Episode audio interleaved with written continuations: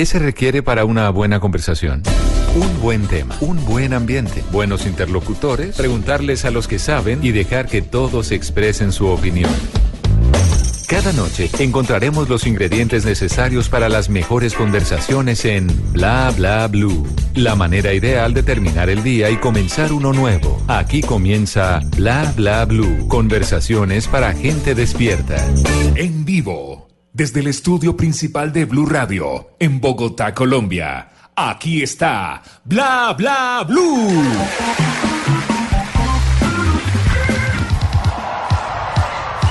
Buenas noches.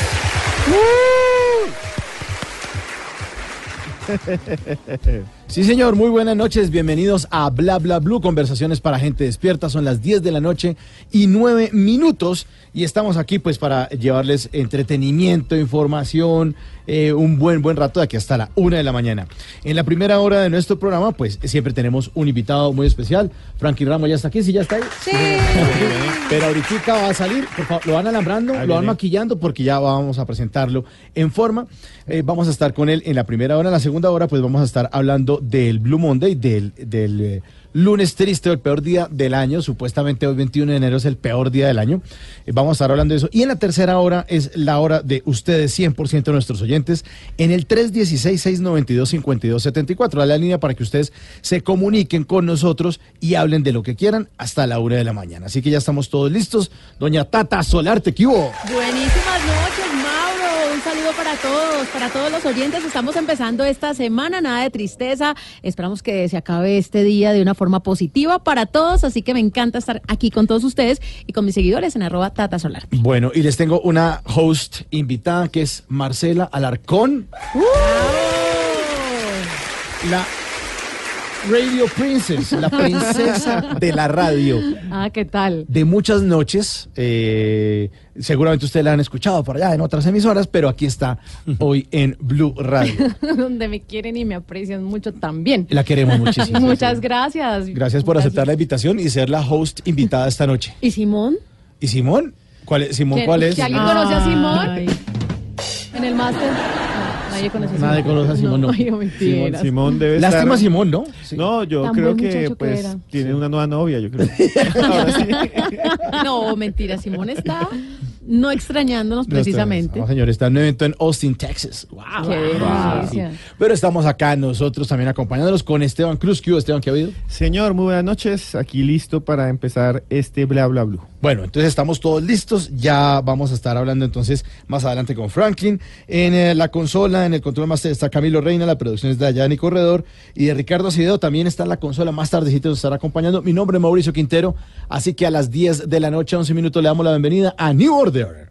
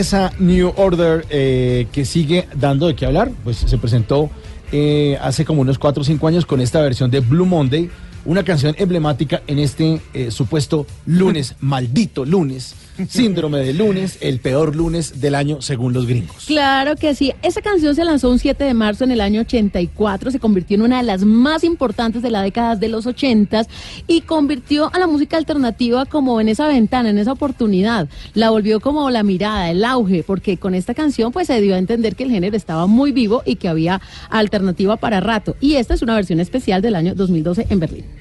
Sí, señora.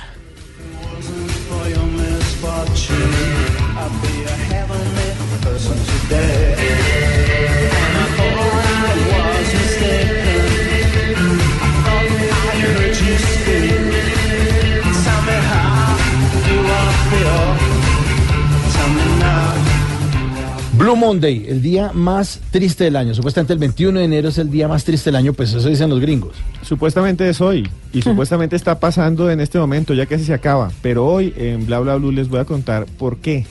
Realmente hace parte de una investigación científica de un tipo que está por allá en Inglaterra.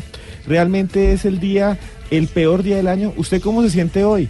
Yo le voy a explicar cuáles fueron las variables que investigaron estos tipos para declarar que hoy es ese lunes maldito. Y se los diré después de las 10 de la noche.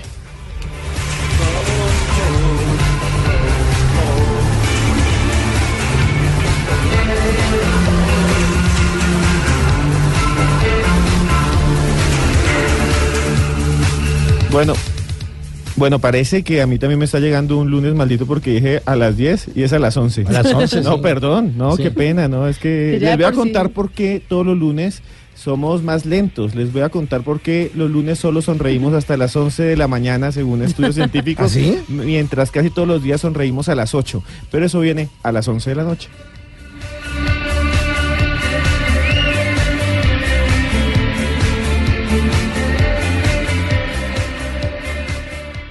Bla bla blue. Conversaciones para gente despierta.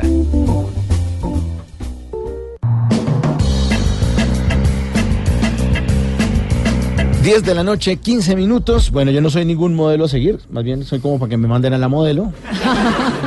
Así que mejor démosle un fuerte aplauso al señor Franklin Ramos.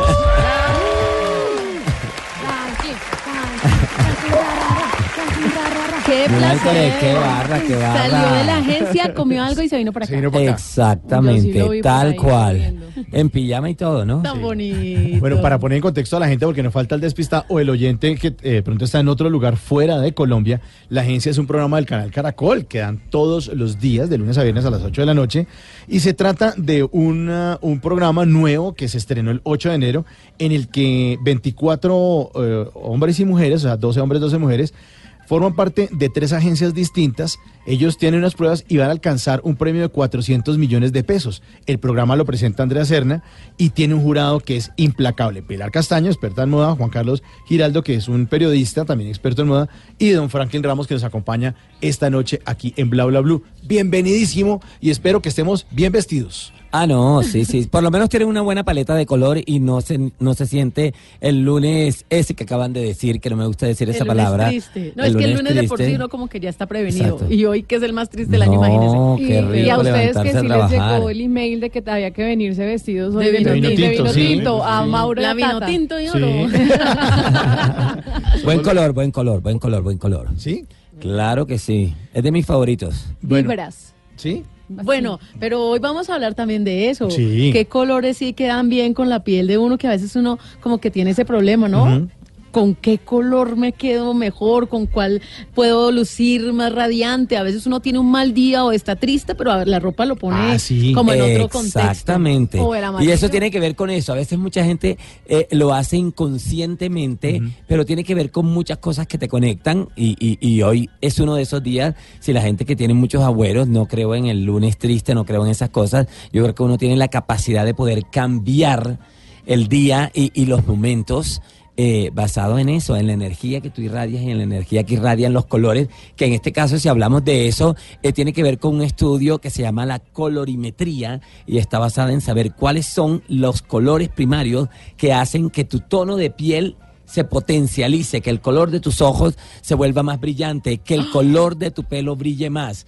Y eh, pues es un estudio un poco más, eh, pero para darles un plano general, tiene que ver con las tonalidades cálidas y las tonalidades frías que Las, las frías están hechas más para las personas de tez blanca, de ojos claros, de pelos claros, y las cálidas tienen que ver con esas mujeres latinas que tienen tez morena, ojos negros, ojos cafés y pelos oscuros, para que entiendan un poquito, pero sí tiene que ver mucho con, con el estado de ánimo también. Ya, en 30 segundos los dejó listos. Sí, Ya, ya, ya. ya. Esto está, bu- está Claramente. buenísimo, de esto hay ciencia, Sí, hay claro. estudio, Hay mucha, investigación. claro, y es lo que queremos mostrar a propósito en este nuevo formato original del canal Caracol, eh, con un equipo increíble que eh, ha hecho parte de los grandes realities del canal Caracol y que han sido vendidos en muchísimos países. Y por eso estoy muy contento de ser parte de este proyecto porque muestra la realidad de lo que es la industria de la moda, la belleza y todo lo lo que la feo. gente Sí, y todo lo que la gente a veces no se alcanza a imaginar que hay detrás de una foto allí. Sí, uno ve la foto y dice, sí, bueno, dice, ah, no, bonito, sí. O que el trabajo del O modelo ve es los fácil. 15 minutos de una pasarela y dice, ay, no, 15 Se la minutos, ah, divino, fácil. sí. Claro, y, y muestran el verdadero trabajo porque pues mucha gente lo ve como una como un tema superficial, banal, lleno de una cantidad de cosas que la gente no se imagina todo el trabajo que hay detrás de una foto, todo el trabajo que hay detrás de una campaña publicitaria, todo el trabajo que tiene que hacer un modelo y a lo que se tienen que enfrentar, porque se enfrentan a una cantidad de cosas, porque muchas veces ven el programa y dicen, ay no, pero eso solamente pasa en la agencia de batalla de modelos. No, No. en la vida real es peor. No. Ah, sí, sí. Claramente, Claro. claramente enfrentarse a las críticas de estos micrófonos, de estos chicos que tengo aquí al De frente, no es fácil. Es difícil, es no, difícil. y las críticas y todo lo, a lo que se someten eh, cuando tienen que hacer, por ejemplo, una campaña de vestidos de baño en el Nevado del Ruiz. Lo he vivido y lo he hecho y la modelo tiene que hacerlo porque es su trabajo y tiene que cumplir con un cliente. Todo eso cuesta y es un proceso y lo estamos viendo en la agencia. Pero ¿cuál ha sido el proceso de Franklin? Devolvámonos y nos contextualiza cómo llega este hombre a ser el ícono de la belleza, del glamour, de la asesoría de imagen, de ser uno de los peluqueros estilistas más famosos de Colombia. ¿Cómo llega todo eso a la vida de Franklin? Con trabajo. Sí, claro. No, no, no, de verdad muy agradecido y quiero aprovechar aquí los micrófonos de Bla Bla Para darle gracias a Colombia, ¿sabes? Y en especial a todas las mujeres de Colombia, porque gracias a ellas eh, he podido cumplir mis sueños, porque para mí esto más que, que llegar a la fama o llegar a tener un reconocimiento por mi trabajo, que es lo que yo eh, creo que, que es más, que es el reconocimiento a una labor bien hecha, una labor hecha con amor, a una, eh, una labor hecha con mucho sacrificio, porque vengo de un pueblo al que amo y adoro, pero era muy pequeño y, nunca me imaginé llegar a donde estoy hoy en día y todos los días eh, eh, eh, vivo agradecido de que de todo que esto haya de que todo esto haya pasado. Pero ha sido con eso con, con, con trabajo con disciplina con constancia ¿Y cuál con era ese pueblo, estudio. Franklin? Mompox Bolívar Uh, de donde patrimonio. soy claro que el sí pueblo que tiene un balcón en una iglesia. Exactamente, la iglesia de Santa Bárbara, porque es muy conocido, una de las cosas por las que es conocida Mompox es por esa belleza eh, de arquitectura barroca que nos dejaron en la época de la conquista y que fue como el, el, el inicio de todo ese crecimiento de una sociedad grandísima en Colombia, porque se congregaron condes, marqueses, bueno, un pueblo súper elitista hasta el día de hoy. ¿Y cómo era ese niño en? En 45 mil habitantes. ¿cómo? Inquieto. ¿Cómo? ¿Sí? Desordenado. Bájese de ahí, haga O sea, tareas. No, manda- andaba montado en las ventanas, Ay. siempre estaba buscando, eh, siempre quería andar con la gente grande, no me gustaba andar como con la gente de mi edad, siempre estaba buscando.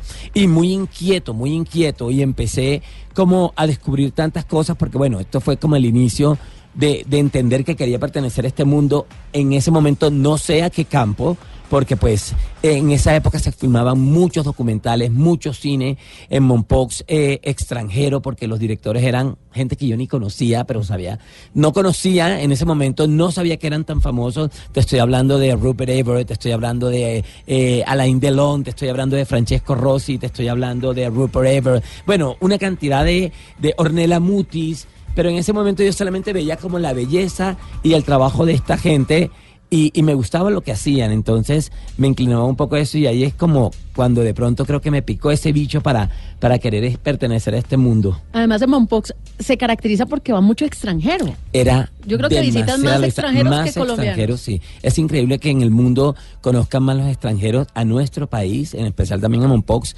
que, que nosotros mismos los colombianos. Y sí, mucha visita de extranjeros, mucho europeo en esa época, en mi infancia. Y tuve la oportunidad de trabajar desde muy chico. Eh, grabaron Crónica de una muerte anunciada eh, Ah, con un director italiano muy famoso.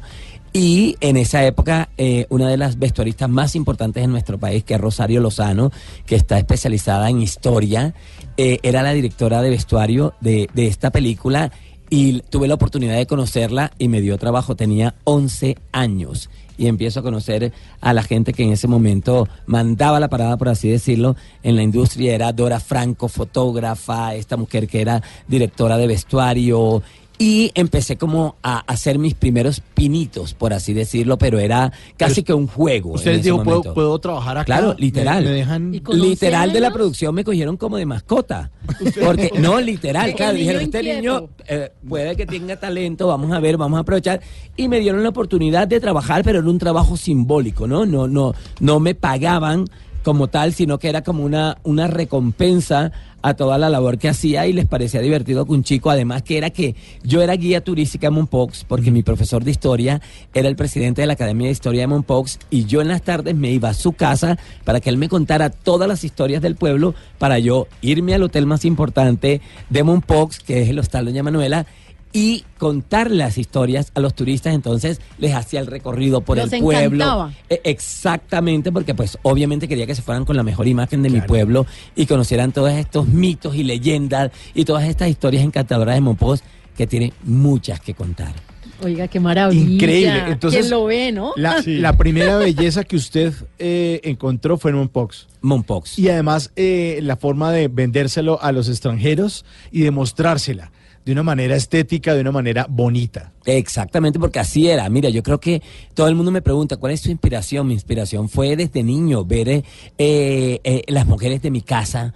Nací en una familia totalmente matriarcal, con una abuela vanidosa, llena de baúles, que para mí eran como una caja de Pandora, porque ahí tenían los aceites que, tra- que le traían de España, eh, todos sus jabones, toda esa mística que era el ritual de, de ella embellecerse, porque era tan vanidosa que nadie la veía antes de que ella se engalanara y se sentara en la mecedora de la sala de la casa. Entonces te puedes Soy imaginar, fan, soy fan. te puedes imaginar María del Cristo Toscano Peinado, que es el nombre de mi abuela, era una mujer impresionantemente matriarcal y como les digo, nací en una familia rodeada de mujeres y desde allí empecé a mirar y a valorar y a respetar primero a la mujer, porque ellas me enseñaron que eh, el sexo femenino no es el sexo débil, no lo es. Para nada. Para nada. Son, como decimos en Colombia, berracas. Y, y- y las de mi familia más, porque pues mi mamá quedó viuda muy joven, nos crió a cinco hijos, y yo creo que ese es el mejor ejemplo de una mujer que puede lograr lo que se propone si lo quiere. Y súmale a toda la belleza, la arquitectura de Monpós, la filigrana, la orfebrería, el hierro forjado, todo esto que me hizo la Semana Santa y toda esa, todo ese misticismo que, que, que viví en ese pueblo, porque te digo que fue un pueblo eh, con mucha opulencia, mucha riqueza, y esa riqueza también se reflejaba en lo visual, porque hubo una, una competencia allí de, de, de congregaciones religiosas, y era el poder, y era toda esta mística que, que, que de alguna u otra forma también era muy llamativa visualmente. Entonces, todo eso me atrapó y es lo que soy hoy en día y por eso le doy gracias a Dios por haber nacido y tener mi infancia en un pueblo tan maravilloso como un post. Y si me volvieran a preguntar dónde quiero volver a tener mi Ahí infancia, mismo. no Ahí lo mismo. dudaría ni un segundo. Porque les quiero contar que cuando estaba pequeño pensaba, yo por qué no nací en Bogotá, yo por qué no nací en París, yo por qué no nací en Barranquilla. Y resulta que hoy en día digo, Gracias, a. Dios. Claro. Gracias. Claro, si no, no Sí. te hubieras fijado en esos modelos de, Sí, de otros países, total. ni analizado la belleza como la analizas ahora y que se convirtió en tu profesión. totalmente. Si hubiera nacido en Bogotá, sí. que, uy, mire ese volardo tan bonito. Sería arquitecto. que era otra de mis pasiones. Claro. ¿eh? Ah, sí. Sí, la Claro. arquitectura. El mundo del Hubiese diseño. sido arquitectura. Sí, hubiese sido diseño. arquitecto o diseñador de interiores, que me parece. Pero les quiero contar que mis, mis inicios fueron como eh, artista plástico. Estaba estudiando artes plásticas, pero ahí fue donde descubrí también la magia del color y me llamó mucho la atención poder plasmar color en el rostro de una persona y poderlo poder potencializarlo, ¿no? Y poder transformarlo. Y ahí fue donde empecé y empecé a ganar plata, mijito, y independizarme y ya. No, y ahí además, llegué. además, las clientes que tiene, ¿no? No, es no, que también ah, se manda claro. una modestia. Sí, no, sí, es modesto, es modesto. Sí, la verdad que las que hemos sido sus clientas damos pena. ¿Cómo así? ¿Sí o no? Sí, claro, sí, sí, aquí sí, estamos claro, recordando. Pero Claro. mira, mira que a chicanear Sí, delante no, No, es Ah. que él es muy buena gente. No, No, yo, pero ella me lo conté, pero, pero les confieso, no, con nos hemos visto en los Grammys, En los muchos Grammy, en Las. Vegas nos ha dejado bonitos. Sí, sí, sí, sí, sí. Marcela, sí, no, hay que, hay que, hay que abonarle que trabajó todo el año para ir a la peluquería, pero lo fue, pero lo logró. Y quiero aclarar, tiene una mano, tiene una mano prodigiosa, prodigiosa. cortando el pelo. A mí me y lo para cortó. todo, mamita. Ay, Hay que menos, mal, menos mal son las 10 y 28. Sí, Pero pero es que los mal pensados son ustedes. Buena mano para hacer, hacer arepas, para cocinar. Ah, no me diga que hace arepas. No me lo imagino cocinando. No, no, pues esa es una faceta que hay que explorar, ¿Sí Franklin? Ramos. No, no, no, no, no. ¿No? Me encantaría tener ese don, pero no.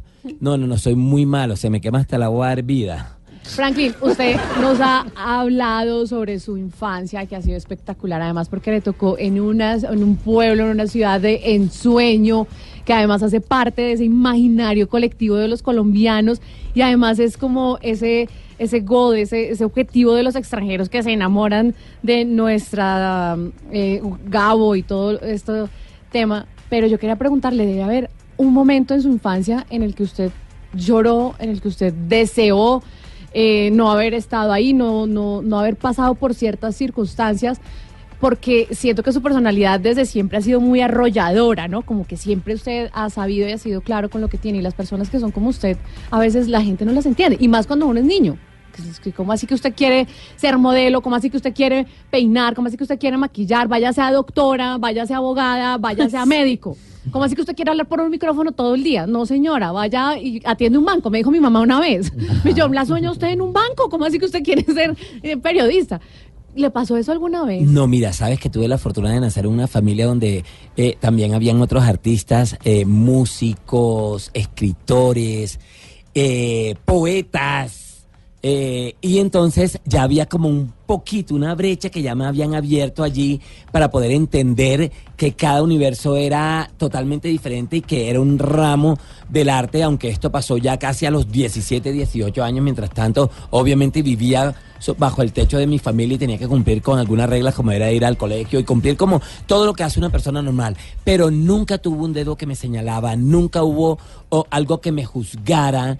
Y me criaron en un universo donde el amor lo puede todo, ¿sabes? qué lindo eso. Entonces creo que, que, que eso no lo sentí en ningún aspecto de mi vida y me lo han preguntado muchas veces y siempre lo digo. Y creo que es el arma más poderosa que hay para poder cambiar, para poder reivindicar, para poder eh, hacer que cada persona eh, sea feliz, sea feliz. Eso que usted nos está diciendo a mí se me hace supremamente interesante y ojalá que los padres que en este momento nos están escuchando tomen el ejemplo y cuando piensen en quiero tener un hijo, una hija exitosa, pero no es el éxito que usted se está imaginando, es el éxito que su hijo va a buscar. Y creo que Franklin acá nos está dando algo que yo no conocía y, y creo que además lo he entrevistado varias veces, no conocía esa parte y es que desde pequeño su familia le dio amor, le dijo ese es el camino, Incondicional. vaya por eso. Incondicional. Muy bien. Obviamente, así como me dieron mucho amor, me dieron mucho rejo, Mucho ¿no? juguete, claro. Sí, yo- mucho yo porque me lo merecía, claro. obviamente. Pero sí, la verdad es que fui muy privilegiado, he sido muy privilegiado, he estado eh, rodeado de mucho amor de mis hermanos, de mis tías. Como les digo, la costa tiene una particularidad que las familias son muy grandes y son muy Sí. unidas. Pero las mujeres son muy Entonces, eh, unidas. Sí, Las mujeres costeñas son muy unidas. Impresionante. Y, y se protegen y protegen a su familia y protegen a sus hijos. Y así fue. Entonces me sembraron esa, esa seguridad en mí mismo y que, que, que te hace que hablan del bullying. Yo no sé, hablan de tanto bullying. Yo digo, y a ti te hicieron bullying cuando chiquito. Y yo, no, ¿cuál bullying? El que no andaba conmigo se. Yo estaba esperando. Porque Qué bueno. yo estaba con lo mejor y el que no estaba conmigo Chao. no, No estaba. está. Y por eso estamos esta noche con Franklin Ramos, 1032 en Bla Bla Blue.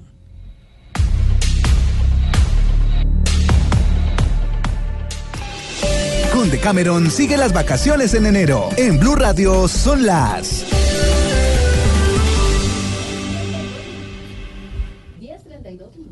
1032. Y ahora en Bla Bla Blue venimos a robar.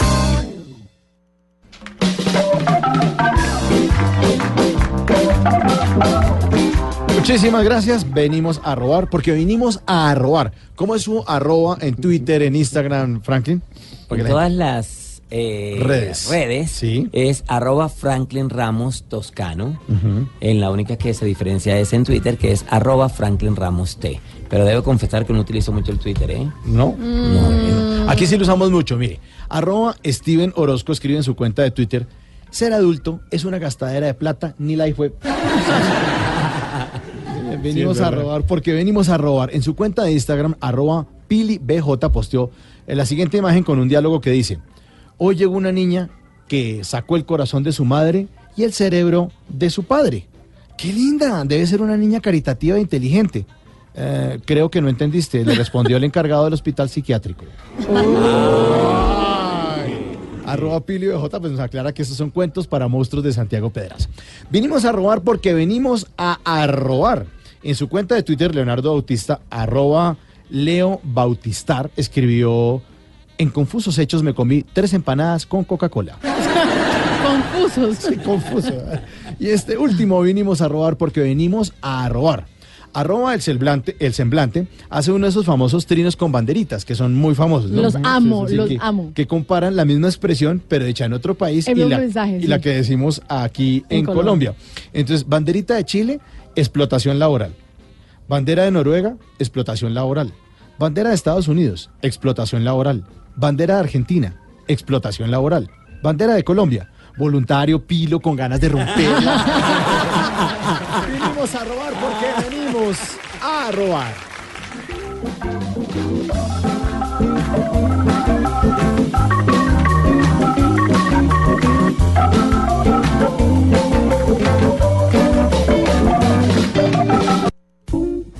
Bla Blue. Conversaciones para gente despierta.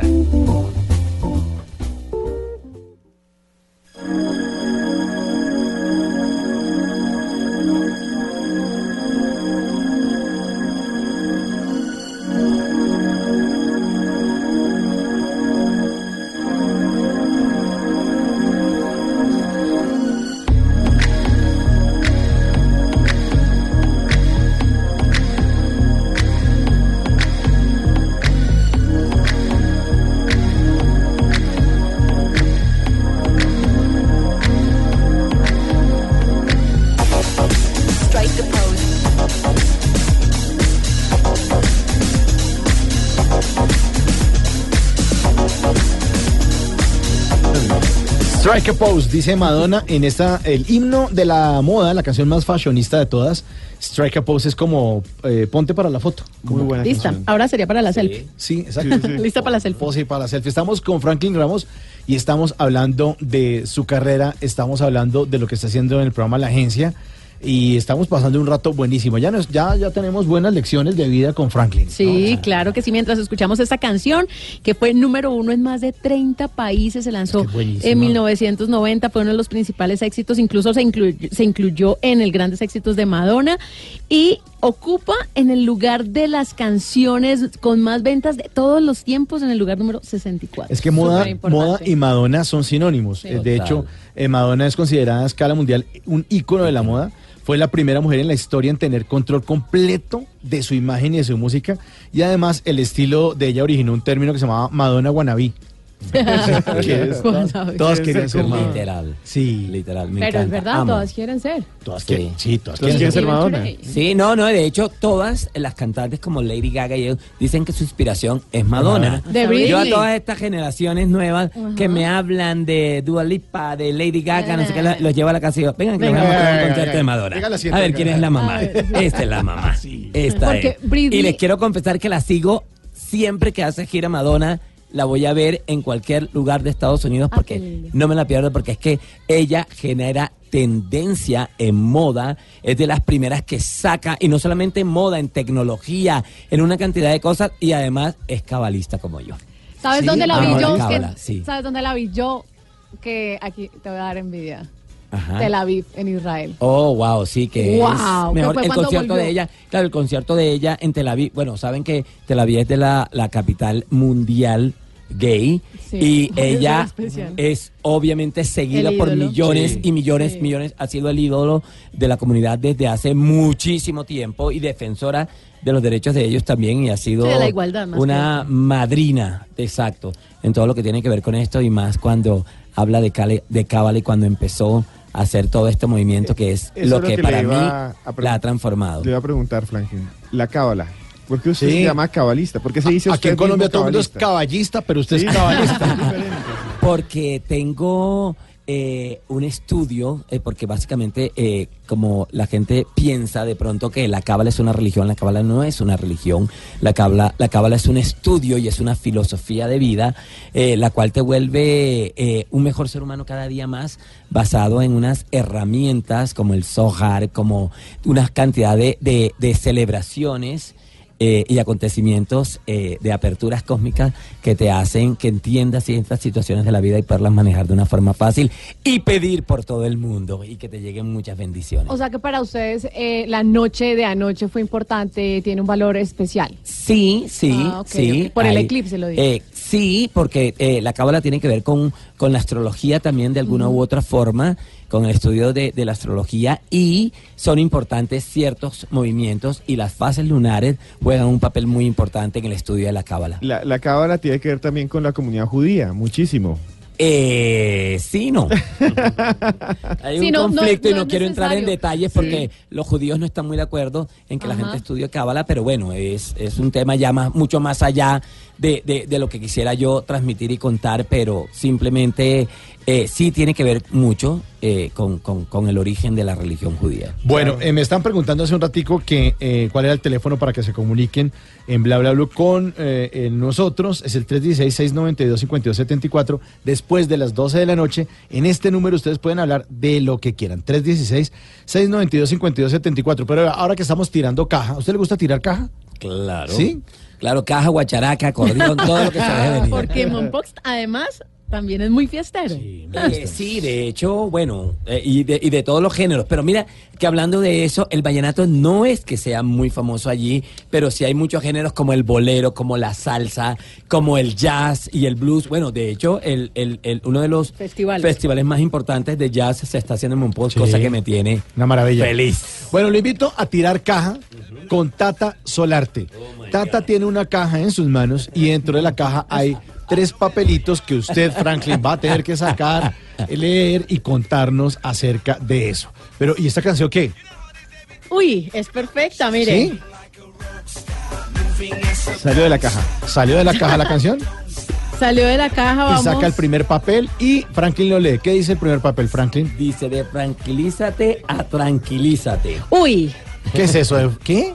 ¿Qué? No entiendo. Es que tengo el de tranquilízate a tranquilízate. ¿Qué es eso? Exactamente. Es una sección, una sección que tiene eh, Jeringa en Sábado Felices donde me imita. Ah. una muy buena imitación, debo reconocerlo, siempre se lo he dicho.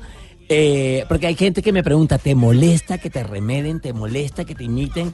Y yo digo que Sábado Felices, el programa más antiguo de televisión colombiana y del mundo, creo que tiene más tiempo al aire, Sí. que me hagan una imitación de mi personaje en día a día, de mi sección en, en día a día, porque mi sección en día a día se llama Franquilízate. Ah, ok. Y entonces él le dice tranquilízate. Y no se llama Franklin Ramos, sino Franklin Remo.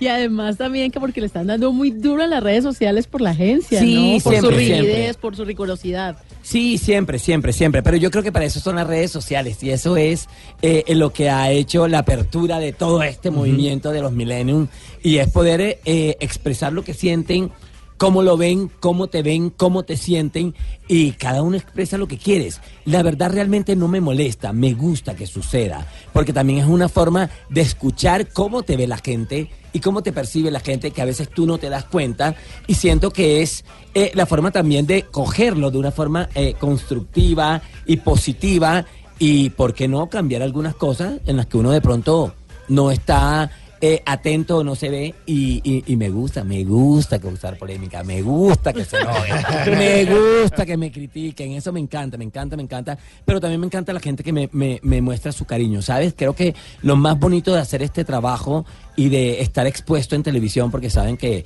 que, que- que no es fácil, es el cariño de la gente, lo que la gente te dice en la calle, lo que las señoras, me encantan los señores que me dicen y que me, muchas señoras me dicen, me gusta, pero dele más pasito.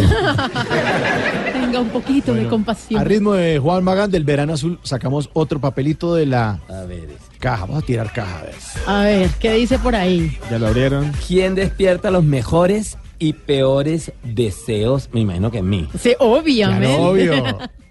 A ver, ¿quién desea los, eh, quién despierta los mejores deseos? Deseos de cualquier cosa. Vamos Sí, a hablar sí, de sí. los deseos bonitos. Que despierta mis mejores deseos, mi sobrino Juan Daniel. Un ser que llegó a mi vida para darme muchas lecciones de vida. Muchas ¿Cuántos años lecciones tiene? de vida. 17 ya tiene, que no lo puedo creer. Y todavía me dice, tío, por favor, no me digas mi amor. Y yo, Está pasando por la no, no, no, adolescencia. no, no, no, no, he, he pasado por todo, pero ¿sabes por qué mis, mis mejores deseos? Porque me ha enseñado tantas cosas y me ha quitado tantos tabúes, me ha quitado tantas limitaciones mentales que tenía, que, que es como, sí, como que nació él y fue como si naciera un, un nuevo Franklin Ramos. Él despierta mis mejores deseos. ¿Y que despierta mis peores deseos? Pueden ser carnales también. Eh, no, pero es que esos siempre son buenos. Esos siempre despiertan buenos. No, mira, ¿sabes qué despierta mis peores deseos? La injusticia. La injusticia me, me duele. Me duele mucho y saca lo peor de mí porque saca la rabia, saca la ira, que son cosas que no, que no, son- no deberían existir en el ser humano, ¿sabes?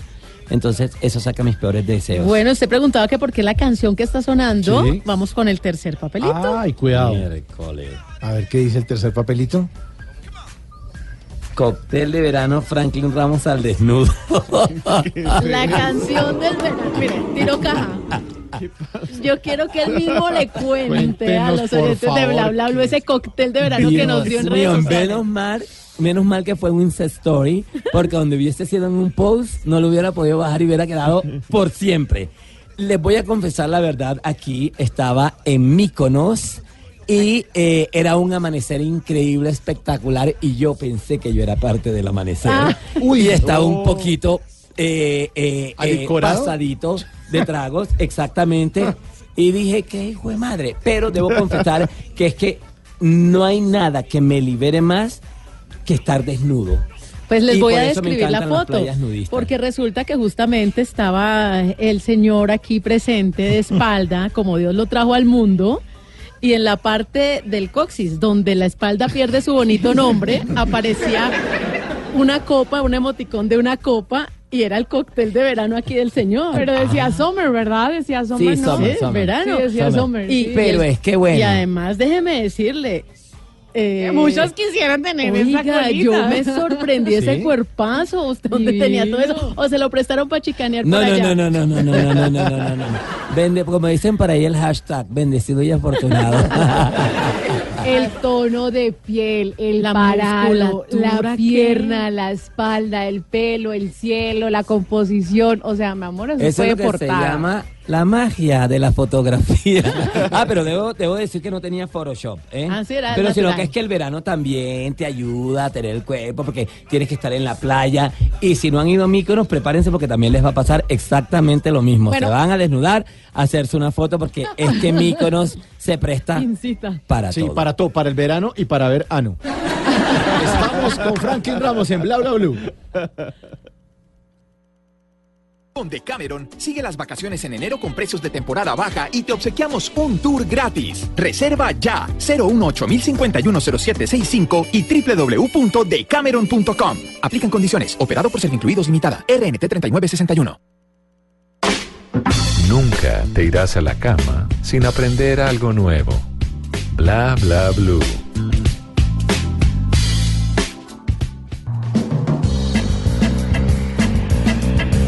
10.47 y bueno, ¿de qué vamos a aprender? ¿De Spotify, eh, Marcela? Eh, sí, porque nunca paramos de aprender de música y esto es para la gente que tiene artistas o géneros que no les gusta mucho. No sé si a veces les pasa. A mí me pasa mucho. Yo pongo Spotify, me meto a bañar, yo me baño en cuatro canciones, me peino en cinco y todo esto. Y a veces salen estos artistas, pues, que a uno no le gusta y uno como que quisiera decirle a Spotify, cállate. No se puede. Ahora Spotify ha agregado una nueva función y es la de eliminar de su playlist, de que le suene, que le salga a usted ese artista que usted no quiere. ¿Cómo se hace? Pues primero, por ahora está solamente para los usuarios de Apple, pago. no de Apple. Y ¿Pero gratis o...? eh, no, eso no importa. Ya no importa. Eso, eso es el usuario, eso es el usuario. Pero lo que, lo que importa es que usted va a la- a la- al artista, entonces, eh, no sé, se llama Pepito Pérez, y usted va al artista, le dan opciones y le dice callar a este artista, y usted, y el Spotify le dice, de ahora en adelante, nunca más, nunca más en la vida, nunca más, ever and ever, le va a volver a sonar esa canción. Ah, bueno, chévere. O este artista mejor. sí, este porque hay gente que no, no le gusta. Pero, pero uh, yo digo, a mí puede haber un artista que no me guste, pero me aguanto una canción, no, no pasa nada. Puede ser uno tan intolerante, ¿no les parece? Pero, pero pues tampoco. Si uno no le gusta, porque se lo tiene que aguantar? ¿Usted calla- hay- callaría alguno, Mauricio?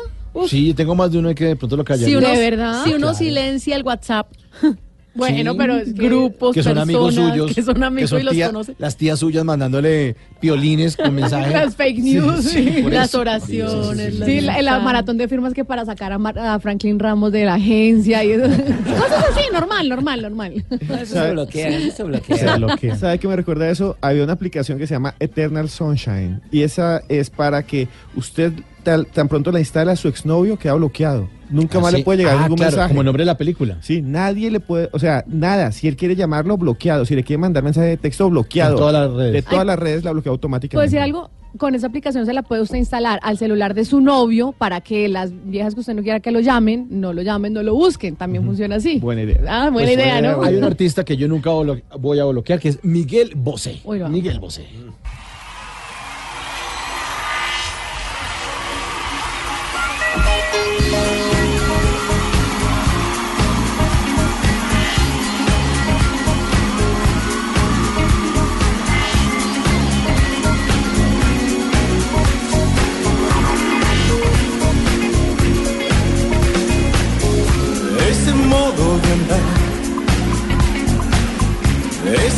Ese cha cha cha, casi casi esas cejas. Me sentí castigar, te dije sí, sí, por tu forma de amar tan salvaje. Hay un ángel en tu mirada, inquietante tabú. Luna, luna serena, todo es posible, menos tú.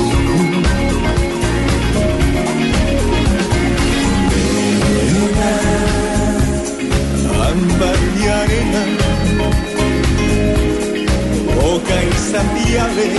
solo Nena de Miguel Bosé, eh, una canción que hizo al lado de Ana Torroja en un álbum que se llama Girados, grabado en La Coruña el 28 de julio del 2000. Y lo chévere de esta canción es que cuando empezó a sonar, eh, empezaron a caminar sobre el escenario como si fuera una pasarela. Eh, Cami, Camilo, póngamela otra vez y póngale cuidado que es perfecta para caminar. Ahí va, imagínese la agencia. Ahí va, arranca. Nena Miguel Bosé.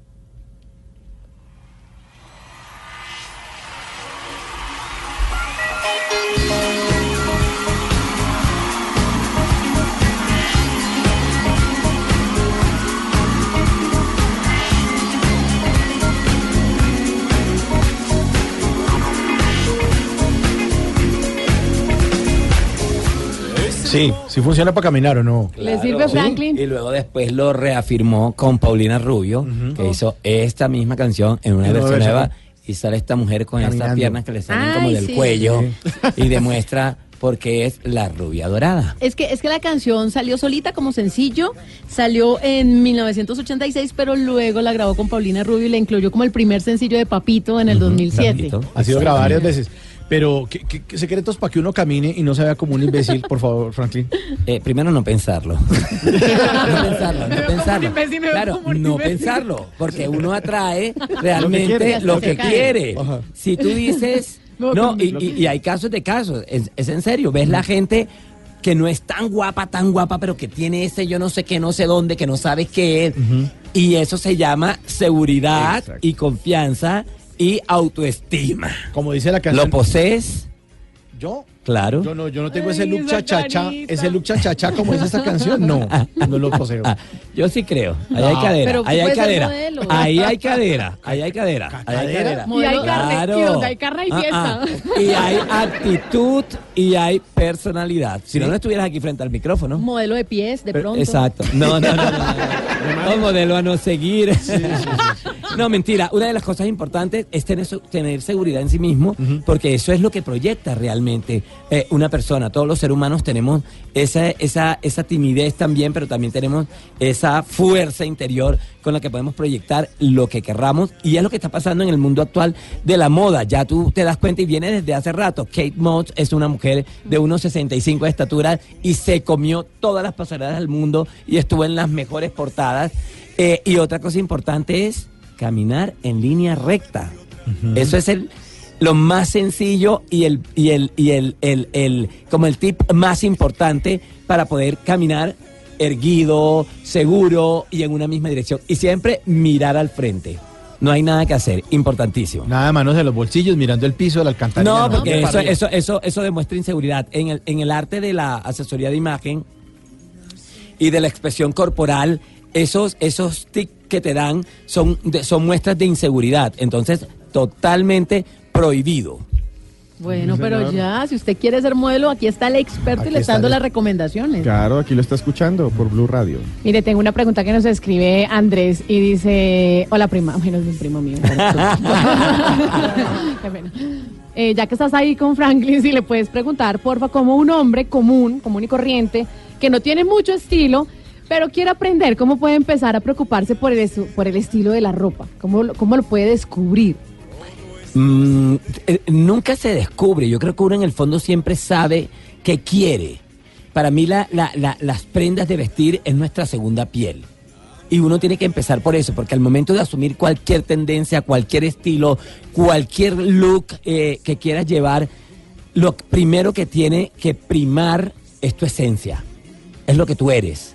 Y esto tiene que ver con, con la música, esto tiene que ver con los problemas, con los movimientos sociales, políticos, económicos. Eh, la música es, es, es, lo que influye mucho en el tema de la moda y, y es un referente para ti. Por ejemplo, si él es... Si le Ingeniero. gusta, él es ingeniero, pero debe tener las motos. algo que le guste. Las motos, le Algo que le guste, Las le debe motos. gustar o el, heavy, o el heavy metal, pero Ah, algo relacionado música. con la música, Ah, por así decirlo. música. Bueno, si, si le gustan las motos, puede ser un look como tipo harlista, con la chamarra de cuero, los vaqueros, los jeans, las claro. botas. Tiene, tiene, tiene relación con el gusto, porque también es el ámbito en el que él se desenvuelve y el rol que él desempeña en la sociedad, ¿no? Que es importante también, que son puntos que hay que tener en cuenta al momento de asumir una tendencia. Porque tú no puedes ser, llegar, eh, no sé, como Y que te gustan las con motos, unas pero- medias rotas y, y- y unos botines de- llenos de tache cuando vas a dictar una conferencia Sí, de, no sé, de, De- de chef, para cocinar. para cocinar o para y no quiere decir que no puedas tener tu estilo, pero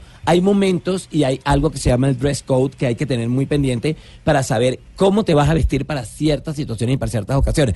Pero yo creo que lo más importante para tener en cuenta es el primer ejercicio que es ponerse frente al espejo y ser sincero con uno mismo, porque eso es lo que solo uno Sabe. sabe.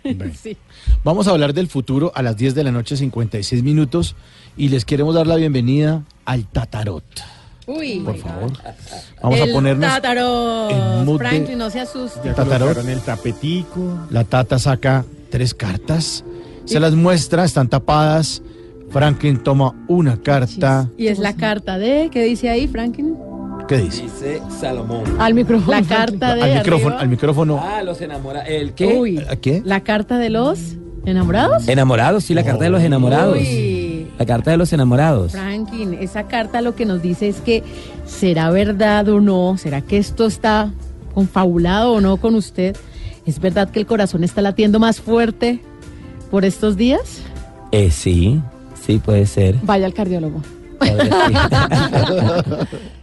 pero sabes que siempre, siempre tengo un corazón que late muy fuerte todo el tiempo. ¿Y en el amor?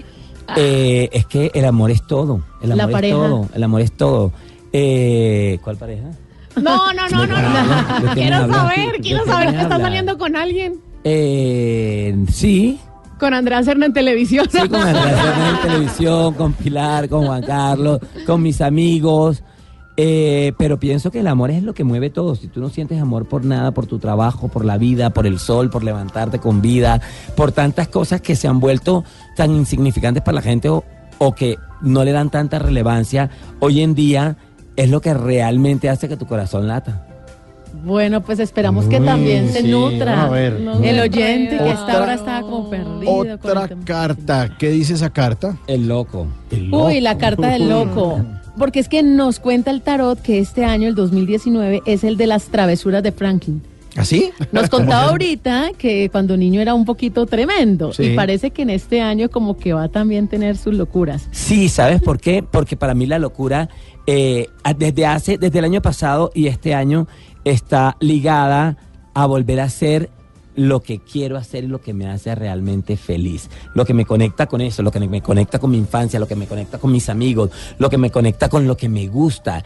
Y es, es, es una decisión de vida que, que, que tomé desde el año pasado y es volver a ser lo que realmente me hace feliz. Y eso es una locura porque eh, es irme sin pensar, sin planearlo, sin cuadrarlo a un lugar del mundo que quiero conocer. Eso es una locura, ¿sabes? Pero es una locura que, que, que de pronto uno dice, no, pero es que ya no tengo edad, no, pero es que ya no puedo echar dedo, no, pero es que ya no me puedo ir con un morral y lo he comprobado. Entonces es como sacudirte y salir de tu Sin zona de confort, mentales. Sí. exacto, sin límites mentales, pero conectado a lo que te hace feliz. Y eso va a ser la locura. Y eso lo dan los años y la madurez. También. Y la última carta. La tatarot. me dice la luna. La Uy. carta de la... Uy, ayer Uy, la con luna. el eclipse, ¿no? Ah, sí, Muchos le creen al eclipse, la luna. ¿Usted tiene algún tipo de cábala de agüero puntual? Así como el 31 que uno se pone los amarillos, los cucos amarillos o que da la vuelta a la manzana con la maleta no más en el que resto un del año. agüero, más que un agüero, es eh, una filosofía de vida que si haces bien, recibes bien. Y es la ley del efecto boomerang, y es la ley del karma, y es hacer eso, hacer lo que, no hacer lo que no te gustaría que te hicieran a ti realmente. O sea, actuar 10 puntos siempre. Cierto, hacer, dar siempre lo mejor que puedas dar en todo y hacer siempre lo mejor que puedas hacer para que te vayas a dormir tranquilo a tu cama. Bueno. Con la satisfacción de haber hecho las cosas bien hechas. Hablando de, de irse a dormir tranquilo, lo vamos a dejar descansar, Frankie, porque sabemos que ha tenido un día súper, súper duro. Eh, le agradecemos muchísimo que nos haya acompañado esta noche en Bla Bla Blue. Esta es su casa siempre para lo que necesite. Eh, y muchas gracias, muchas gracias por haber compartido esas bonitas experiencias de su vida. Además, porque nos inspiró en muchas cosas. No, feliz, feliz de poder estar eh, con los oyentes para que conozcan un poquito de mí y no crean todo lo que ven en televisión. Franklin Ramos en Bla Bla Blue.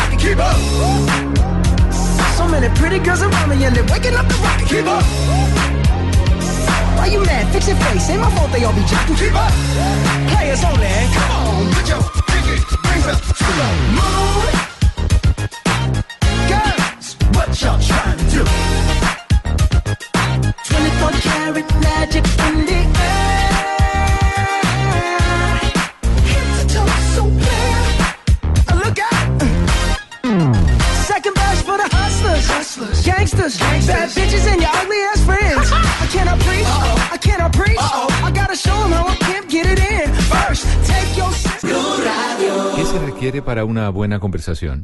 Un buen tema, un buen ambiente, buenos interlocutores, preguntarle a los que saben y dejar que todos expresen su opinión.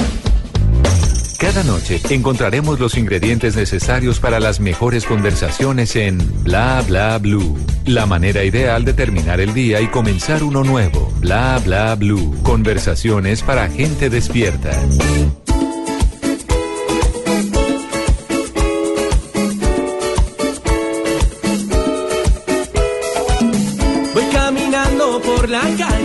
Solía pasar. Me encontré a una niña que una vez me dio su amor. Ese rostro hermoso con belleza natural. Esos labios dulces, ese cuerpo de pasión. Me inspiró con gran sentido el componer esta canción. En mi casa frente al piano yo la volví a amar. Esa niña que me inspira y que me envuelve su pasión. Esa niña me ha robado de nuevo el Yo que no daría por volver a estar con ella y olvidar aquel pasado que me marchitó.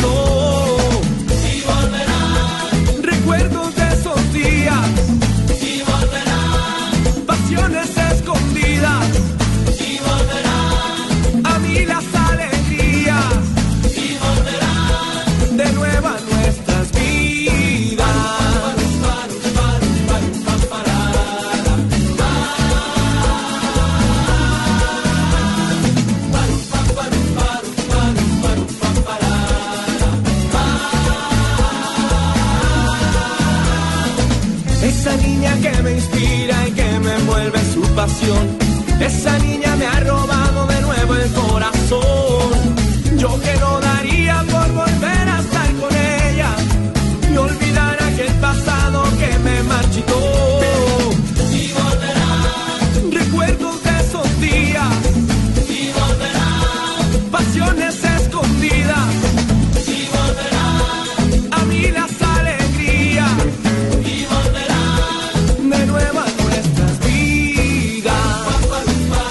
11 de la noche, 12 minutos, continuamos en Bla Bla Blue. Mauricio y Palo de Agua. Era esa época dorada, ¿no? Sí. De esto que también entró en esa onda del tropipop Sí. y Mauricio un gran exponente.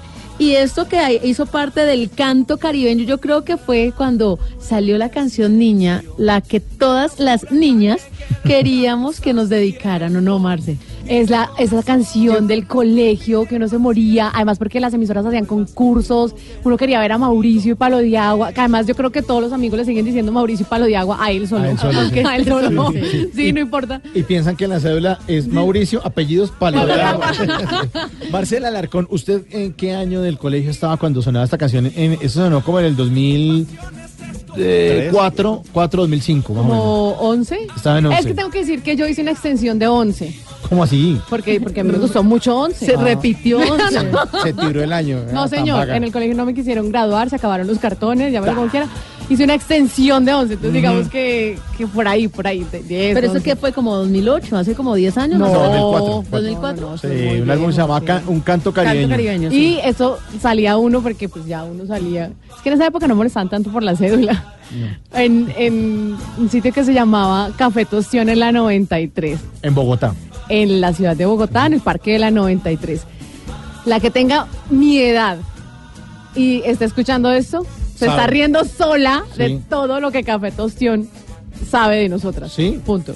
Esto es un ¿La secreto. sacaron alzadas o qué?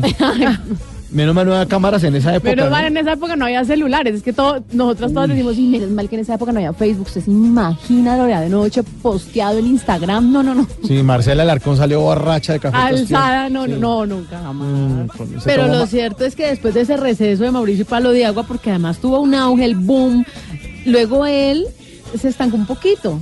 Y El ahora... tropipop, el género. Es que Y- les y dieron muy duro, ¿se acuerda? Y él, y él tuvo problemas con su manager y estuvo más bien quieto porque no podía utilizar el nombre. Bueno, dificultades judiciales, pero parece que nuevamente en el 2019 ya tomó el tema de volver a ponerse en el radar de la nueva generación que pronto pues, no los conoce o de pronto de recuperar esa audiencia de millennials. Me Sí, encanta. seguro. Y ya este año esperamos que le vaya bien a Mauricio Sí. Palo de Agua, que además fue nominado a premios Latin Grammy tanto en el 2004 como en el 2009. Es que ellos fueron en esa época como cuando el reggaetón arrancó, cuando llegó el reggaetón, porque todo el mundo los vetaba, pero resulta que sonaban en todas partes.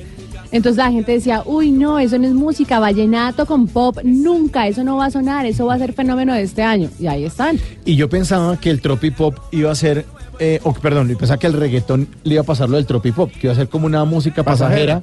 ¿Eh? ¿Pasajera? Nada. No, no, no. Y no, esta no. canción fue la primera de Mauricio y Palo de Agua, niña. Con niña. esta fue que se dio a conocer. esos días y volverán pasiones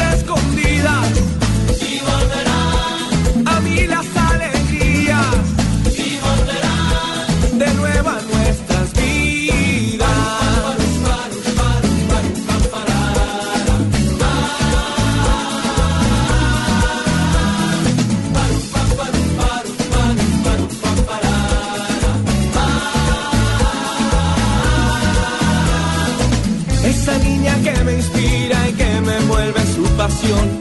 Esa niña me ha robado de nuevo el corazón.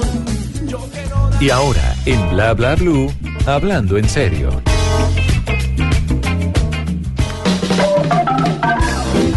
Lunes 21 de enero. Según los norteamericanos, este es el día más triste del año.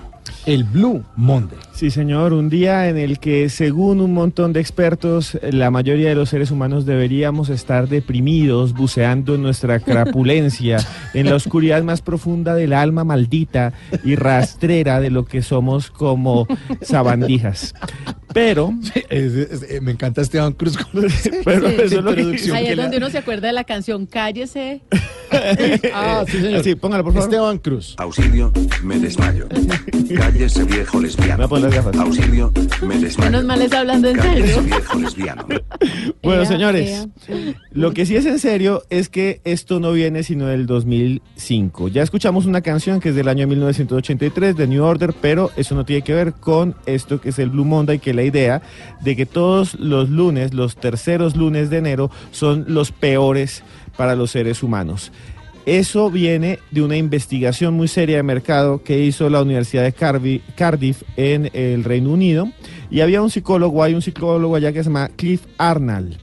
Arnall hizo una investigación con más de 18 mil variables para saber cuál era el peor día para un ser humano durante un año en Occidente. Y él juntó las que les voy a contar, las mezcló como en una fórmula y le salió que era el día de hoy. El día de hoy, fue madre. El día de hoy, usted si está deprimido no es culpa suya, es culpa del sistema. Se lo digo una vez, es culpa de la humanidad. Él llegó y dijo, primero, las deudas de Navidad. Este científico dijo, después de la tercera semana la gente se da cuenta de lo que gastó. Por varias cosas. Le llega el recibo de la tarjeta de crédito o se da cuenta que le toca pagar. Segunda, porque ya le toca hacer presupuesto para febrero y dice, me escuadré por todo lo que gasté en diciembre. Claro. La segunda, se da cuenta que se acabó Navidad. Se da Claro. cuenta que, claro, ya se fue el 6 de diciembre, se fueron Pero, los reyes. Si usted no tiene el árbol desarmado en este momento, o sea, es que está, Está pensando- loco. Está Sí, 21 ya. de enero, a Es, ver. es un enfermo si usted no lo ha desarmado. Sí, o sí, es un vago sí, sí. o tiene problemas con acéptelo. Navidad se acabó. Y, y, eh, la otra variable fue que descubren las personas en la tercera semana que los propósitos que se hicieron de Año Nuevo nunca se cumplieron. Voy a hacer dieta, no hizo dieta. Voy a ahorrar, no ahorró. Voy a irme de no, pero viaje. todavía estamos, pero apenas estamos a 21. No, Esto no. es lo que dice este señor. No, pero es que evalúa lo que pasó en el 2018. Exacto. O sea, apenas ahora uno Sí, entra sí. en razón. Porque Claro, claro, es un totazo. las o sea, fiestas. se- te caíste del vuelo. de la- estuviste flotando durante diciembre y ahora hay que poner los pies en la tierra. Vo- voy a ir al gimnasio, tiene 10 libras Eso. más. Voy al gimnasio y no se puede colocar el pantalón. Claro, no le cierra. No le cierra. Entonces la gente, dice él, y en los países norteamer- en Norteamérica y en Reino Unido es invierno y es el clima más horrendo que puede haber. Claro, este es el momento del frío Este extremo. no fue diciembre. En este momento es donde está más helado. Entonces, usted revuelve todo eso, él hace un montón de variables y dice, es el tercer lunes de enero, el peor día sentimentalmente para las personas. Muchos científicos dicen que él está loco, que es un invento, que esto es nada más para volverse famoso. Le voy a dar un dato. En Nueva York en este momento están a menos 10 grados. Imagínese. O sea, usted a menos 10 delicia. grados, ¿cómo está feliz? ¿De qué? O sea, usted, ¿qué, qué le va a sacar su sonrisa? No, no, no. A menos que esté arrunchadísimo. Y en Londres están a 5 grados. Pero bueno, en Nueva York peor. Menos 10 grados. Pero, pero busque Connecticut, busque Connecticut. ¿Y sabe cuál es mi teoría de por qué puede ser el día más triste? Porque es que ahora es que empiezan a llegar los recibos de las tarjetas de crédito. Exacto, es lo que habíamos dicho. Esa fue una de las cosas que él colocó como variable. Las metió en una bolsa y le, y le salió este día. Sin embargo, varios científicos han dicho que es mentira, que todo depende de cada quien y que eso no aplica en otros lugares como, por ejemplo, Como Colombia, como donde- Girardot. No. Oh, claro. No, Si usted Esteban. Sí, Colombia. Como sí. Colombia, donde Ah. compre en diciembre, pague en febrero. Hoy en día, mire, es que usted va a los outlets y la gente está feliz allá comprando cosas porque mucha gente dice, no, no compré en diciembre, voy a comprar en enero, en serio, porque todo baja de precio y aquí mucha gente no se preocupa por el, por el frío, ¿quién se va a preocupar por el frío si usted está viviendo en Flandes? Entonces, pero en- no, sí, sí, en Bogotá Tunja- es toda bipolar. No, en Tunja en este momento eh, nos están oyendo a través de los 103.1, están a 11 grados. Eso es... Y tengo mis oyentes en Cali también que están reportando sintonía. Están a Esta hora. 23 grados, ¿no? Está bien. Bogotá, Bogotá, está 11. 11, 11. grados. sí. Señores que están allá al otro lado, los queremos mucho. Girardot, aquí en Bla Bla Blue. 27. 20, es que Girardot es Girardot. Sí, Eh, entonces, por favor, reporten todo lo que vamos a hablar esta hora con el numeral Bla Bla Blue. Coloquen imágenes, fotos. Todo el mundo pregunta dónde está Cruz Escribiente, qué se hizo, que aquí estoy, Ah. soy Está, yo. Es que todo el mundo, ay, que dónde está Cruz Escribiente. Ese es mi otro apodo con el viejo lesbiano, Esteban Cruz Niño. Y bueno, les quiero contar, les quiero contar rápidamente dos cosas más de este día lunes. Unos científicos también le pidieron permiso a varias aplicaciones de citas. Una se llama Adopta un Man. ¿La conocen? Sí, sí, sí. Es una aplicación de No. citas. Descárguenla, se llama Adopta un Man. Sí. Es como un Tinder eh, criollo, digámoslo, latino. Pues para mujeres. Para mujeres, sí, para buscar pareja. tipos ahí. Y también Pero está... también ahí muchas están rehabilitando Gamino, o sea, no están, no, no están chéveres.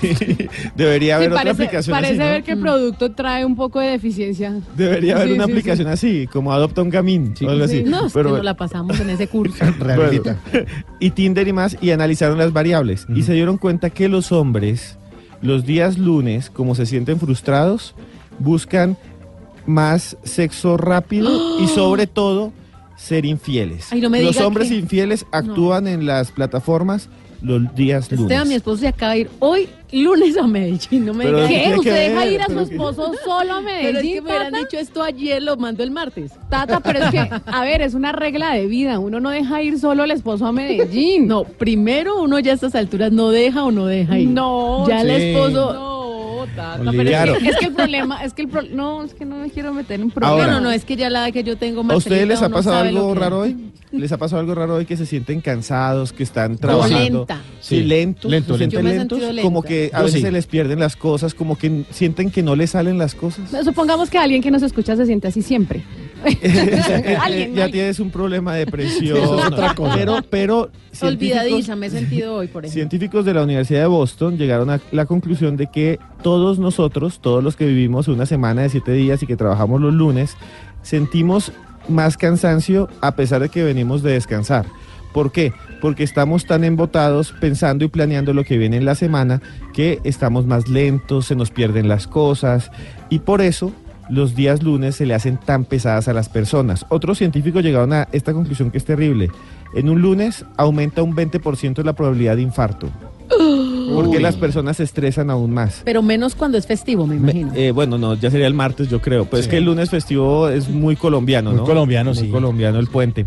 Y en otros lugares del mundo, una empresa llamada Marmata, Marmit, ya después le digo cómo se llama realmente, porque esto es eh, está en griego, eh, hizo un estudio y vieron cuando las personas sonreían.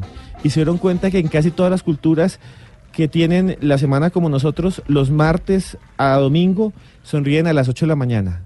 Y los días lunes sonríen solo hasta las 11. No, qué raro ese estudio. Sí, Qué y yo no sé para qué lo hacen, pero llegaron a la conclusión de que los lunes sonreímos más tarde que el resto de los días de la semana. O sea Aún que así- el secreto es despertarse a las diez y media para levantarse y sonreír. O a las 12. O a las A 12 que 12. ya se, ya se levanta reído. Y les voy a decir la última. ¿Saben cuál es el mejor día en la semana para que usted le pida a su jefe aumento para que donde el jefe para que casi casi para que va donde su jefe y le diga oiga eh, quiero tengo este producto nuevo o para que le diga a su novia o a su esposa vámonos a un motel cuál día creen que es Yo digo que martes, no jueves. el jueves ¿Sí, jueves? Sí. El jueves es el mejor día de la semana científicamente comprobado por lo siguiente, porque el jueves las personas tienen la esperanza de que ya viene el fin de semana, pero no tienen ningún plan y entonces Le son más todo. creativas, exacto, se relajan, son más creativas. Quieren hablar con su jefe de plata o de que tuvieron un problema o la embarraron, hable un jueves, nunca un lunes, porque científicamente los jueves usted tiene el 80% de probabilidad de convencer a alguien, mientras el lunes solo el 20%. Uy, qué Uy, buen qué dato. buen es. dato. Qué buen dato. Quiero hacer no una aclaración. ninguna entrevista de trabajo un lunes. No, No, no, usted jueves, diga el que ese día no puede. El jueves. Quiero hacer una aclaración. Lo de dejar ir o no al marido a, a Medellín es molestando. Es Es que, es que son muy lindas, no nos digamos mentiras. Es como, es como Medellín o Cali. Ahora, yo soy bogotana y las bogotanas son muy bonitas, pero es que el clima no nos ayuda. Sí. En cambio, en Medellín, con ese clima tan delicioso y ellas en su short. Pero su no se queje sí. clima que nos ayuda. En Connecticut, ya hice la tarea, Marcelita Darcón, están a menos 14 grados en ¿Y Connecticut. qué tal eso? Uno de los 50 estados de Estados Unidos. Y sigue todavía a las 11 y 26 de la noche el Blue Monday en Estados Unidos.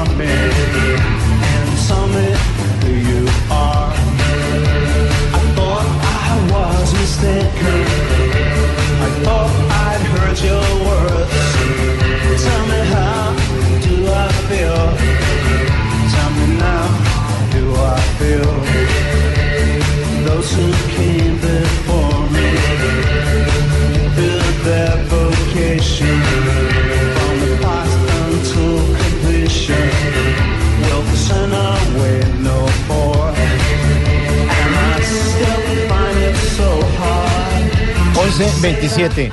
Nuestros oyentes con el numeral bla bla bla, pues también quieren preguntar y quieren charlar además con nosotros. Arroba Luis Eduardo Luis Chavecón nos pregunta por qué será que el lunes es llamado Día del Zapatero. Pues resulta que la abuelita decía siempre al momento de hacer los deberes, zapatero a tus zapatos. Entonces de ahí los lunes tienen que ver con los zapatos y los deberes. Por eso es el lunes del zapatero. Ahí está. Ahí está la explicación. Yo, yo tengo otra teoría y era la siguiente, que los zapateros tenían que trabajar el día domingo y, Y se el lunes tomaban el lunes de descanso. Ah, también.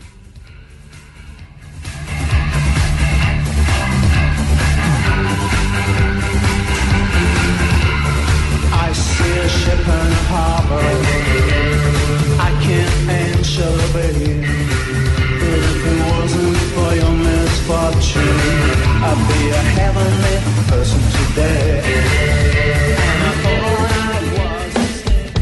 Bla bla blue. Porque en la noche la única que no se cansa es la lengua.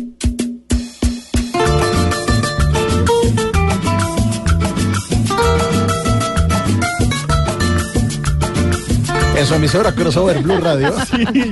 Pasamos de, De Madonna. de New Order a De New Order. Los 50. al- de Joselito. WhatsApp. Bueno, ¿Qué porque nos teníamos ¿Qué hay que hacer? todas las ganas del mundo de eh, contrarrestar este lunes triste. ¿Sí? Ya, vamos a programar a los oyentes porque hay unas festividades en Villeta, Cundinamarca, y es el festival turístico, el Reinado Nacional de la Panela, que empieza pasado mañana. Ah, bueno. existe. Desde el, Claro. claro, desde Ay, este Marcela. miércoles 23 de enero. Reinado La panela es un, pero es una institución. Usted no, o sea, es que yo no sé. En Villeta. En el colegio siempre como, ah, ¿este quién se cree la reina de la panela? Y era como una humillación, ¿no? Como No, que ¿cuál humillación? no, reina de la panela. Y uno decía, pero ¿cómo así reina Ojalá, de la panela? Es un honor en billetas. Ojalá Es un honor. Yo no estar en que Villeta ahorita. Claro que existe. Porque a la, a la que se creía mucho, a la gomela le decían, reina de la panela.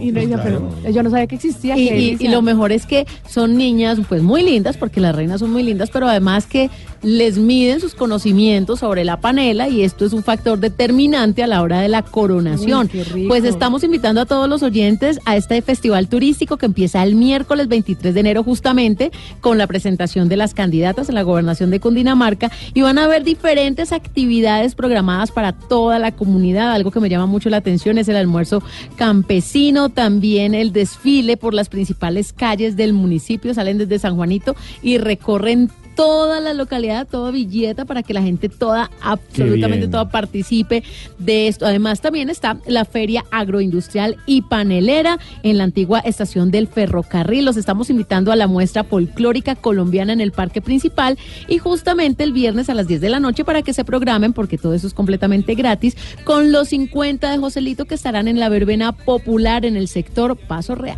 Bueno, Qué yo iba, yo les cuento que yo iba a la estación del ferrocarril de Villeta en mi niñez. Cuando Qué bonito. funcionaba el tren. Y le ponía piedritas en el ferrocarril, en, la- en el riel, para que el tren las aplastara. Y es que es como el epicentro de, de Sí. Villeta, porque por ejemplo el sábado la cabalgata sale justamente desde ahí, desde la estación del ferrocarril. es como el epicentro Qué para buenos las recuerdos. actividades. Villeta es lo máximo. Están a 19 grados, por si acaso. No, pero y está, es, es aquí a un pasito de Bogotá, es Sí. una delicia. Una hora y Tata, y cómo estamos ahí de productos con la panela, que es que es mi favorita. Panelitas, dulce Ah, panela. no, todas las variedades. Qué Además, cuando a la panela le ponen coco, cuando a la panela Mora. le ponen cositas. Uy, me Ron. encanta. Me encanta. Sí, trago, hay panela. y café con panela, endulzado con panela Me también. el encanta, es de mis favoritas. Pues atención porque hablábamos del tema crossover, pues así como estará los 50 de Joselito, también Silvestre Dangón y Jesse Uribe nos van a acompañar el sábado, además de Wisin y Yandel. Yo me llamo, mejor dicho, esta fiesta va hasta el domingo y empieza el miércoles. Empieza este miércoles Sí, pasado 23 y se acaba entonces. El domingo 27 de 27. enero. Ujú. Bueno, va a estar. ¿Y, y quiénes son los, eh, los, los- los que me leyó ahorita? Vamos a, pues hay varios. Mire, de música popular, por Sí. ejemplo, el domingo ya en la velada elección y coronación de la nueva soberana de la panela, Paola Jara, eh, Josimar Reyes. El día anterior en el Coliseo estará Silvestre Dangón y Jesse Uribe. Eh, además, también en el desfile del traje de baño va a estar Yo me llamo de Wisin y Yandel. Yo me llamo. Y además, pues los 50 de Joselito. eh, mejor dicho, para No, todos los gustos. Ahí para buenísimo. complacer toda re- la generación. repítela, repítela. Bueno, entonces, No, no, lo no, no. artístico. Que repítela es uno de los éxitos de Jesse Uribe que va a estar Ah. en Villeta en el Festival de la Panela, 1132.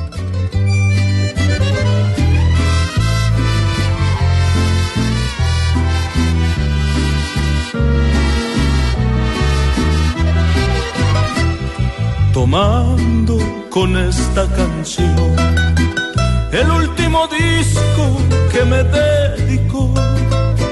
Qué dolor que siento en el corazón, que hasta me parece escucharla en su voz. En cada verso la comprendo y su triste letra aumenta mi dolor el mismo que ella algún día sintió y que solo entendí cuando me dijo adiós. Repítala una y mil veces, señor cantinero, que quiero morir. Repite ese día. Bla bla blue. Conversaciones para gente despierta. 11.33. Continuamos con don Esteban Cruz, que hoy nos está hablando eh, del eh, lunes, eh, del Blue Monday, del lunes más triste del año. Y muchas celebraciones también que son raras. Extrañas. Eh, antes de eso, que sí, quería saludar a Dreamers DB, que nos escribió con el numeral bla bla blue, que dice que está en Quebec y está a menos 25 grados Celsius, pero que está muy feliz. Calientico. Y Abrazo caluroso. También nos escribe Leonardo Cugia, que está en Cagliari, Canadá, y dice que está a menos 7 en este momento. Dios mío. Y también por ahí está Jari Shocks, Chaux, que es un tipo que siempre está con nosotros ahí pendiente en Twitter diciendo que también hay el reinado del tomate, de la naranja, de la papa, de la yuca, la piña y etcétera. Sí, señor. Sí, ahora sí les cuento. ¿Usted sabía que hay un santo? ¿Ustedes crecieron en colegios que eran religiosos? Sí. ¿Y les tocó rezarle a vírgenes y Yo a estuve en santos? el agustiniano, entonces San Agustín, rogad por nosotros. Y Exacto. se celebraba el 28 de agosto, el día de San Agustín, obispo de Hipona. Sí, San Agustín de Hipona, que él fue el fundador de los agustinos, Sí, el doctor agustino. de, las- de la, de la iglesia, escribió La ciudad de Dios, una Sí. obra muy importante, y Confesiones porque era un borracho, él era un borracho y mujeriego, no, en serio. Pero porque no me respeta a mi San Agustín. No, Pero hágase pensando que respetar, Mauricio. Era- era- no, no le estoy diciendo a, a Mauricio, estoy diciendo que San Agustín era un borracho no, y mujeriego. Y, y un día... eh, Era mi santo el colegio. No le dañe la inocencia a Mauricio. La infancia. Y un día la mamá, que le decía, que era Mónica, le decía, oiga, arréglese y no sé qué más. Él llegó a la casa y escuchó una voz en su cabeza y le dijo, lee el libro. Y era la Biblia. Y abrió la Biblia y desde entonces se volvió teólogo, se volvió obispo y es uno de los más importantes filósofos de la iglesia católica. Claro. Sí, y que... Patrono de mi colegio. exacto. Sí, y hay un- Mauricio ya. Es Mauricio ya. Agustino, Ag- colegio agustiniano, ya dije, sí. Sí, sí. Bueno. Sí, ¿Y cuál era? ¿El ¿San Nicolás o el...? El Agu- Agustiniano Norte, Norte. cerca de las instalaciones de Caracol Televisión. Exacto, aquí Oye, a dos cuadras. Sí, a dos cuadras. Amor y ciencia era el, el- el lema. Bueno, Y ¿qué- a usted la ciencia, ¿por qué la dejó? ¿Por qué? No, no, sé por, eso por qué no le dieron esa clase. amor. Pues, eh, eh, Por eso me echaron del colegio. Eso, en séptimo me echaron del colegio. Lo ¿Era llamó- mixto? Los echados no, somos no, eso. masculino, masculino. era, era, era masculino, ahora es mixto y me echaron del colegio. ¿Y entonces Porque- dónde terminó? No, después le cuento. Pero hablo- ¿Cómo era esa lista de colegios? Bueno, hablemos de lo siguiente. ¿Sabía usted, señor, que así como San Agustín, los católicos tenemos, y los que sean católicos, un santo que se llama San Juan Ji Yun Li? No puede ser. No sé dónde es. San Juan Ji Yun Li, eh, hoy es el día de él. Y hoy toda la iglesia católica le rinde honores. Es un santo coreano. ¿Coreano? Sí, señor. Pero que los santos no son europeos y... ¿no? Pero esto es lo más extraño. La historia comienza con eh, que los jesuitas se fueron a catequizar y a cristianizar a los asiáticos. Se fueron caminando desde Europa y en burro, y se fueron en, en caballo y en lancha. Allá llegó San Francisco Javier y se murió en el camino, y por eso se llama Universidad Javeriana. Se llama por San Francisco Javier. Javier, claro. Claro, y allá llegaron unos, unos jesuitas y cristianizaron un montón de personas en unos pueblos de Corea del Norte, especialmente uno que se llama Dagüe. Allá en Dagüe cristianizaron a todo el pueblo. Cuando los coreanos se dan cuenta que se les metieron los cristianos, dijeron, mátelos a todos. ¿Cómo Hizo una masacre terrible y en 1867 cogieron a todos los campesinos y los masacraron. Pero había uno que decían que tenía el don de las lenguas y que hablaba en casi todos los idiomas del mundo y los coreanos quedaron muy asustados, los oficiales, aún así le luxaron todo el cuerpo y después le quitaron la cabeza. Dicen que hubo una luz muy grande sobre él y ese es San Juan Ji Yun Lee. Es un campesino que hoy en día es un santo y es un coreano que es venerado por la Iglesia Católica y hoy es su día. Wow. Wow. Así es. 21 de enero. 21 de enero, día de San Juan Ji Yun Lee. Y se le pide, a todos los santos se les pide un milagro, ¿no? Entonces usted va y le pide un, mila- a San Isidro Labrador, le pide agua para que llueva y usted tenga mejores cosechas. Hay otros santos como San Antonio que se le pide para tener novia. Ese se lo recomiendo a Simón, que no está hoy. Y para mí mismo. Pero no, entonces no todos los santos, no todos los santos entonces son, son europeos. Pues fíjate No. que San Agustín es, es, es de África. Es africano. Tagaste África. Los más antiguos eh, santos son generalmente africanos y asiáticos. Pero ese asiático se me hace De rarísimo. muy allá hay más. Hay uno que es eh, un beato japonés.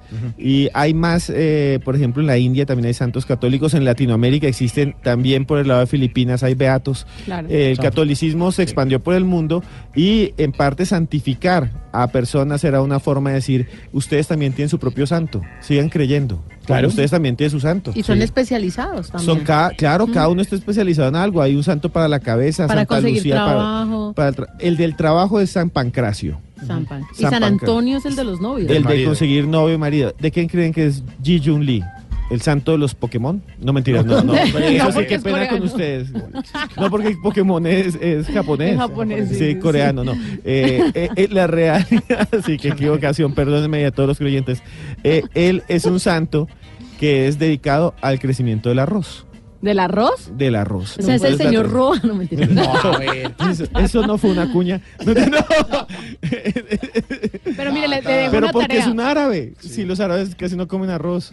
Con- Pero la imagen de Roa Bueno, es sí, un tipo así, ¿no? Porque Roa es un señor.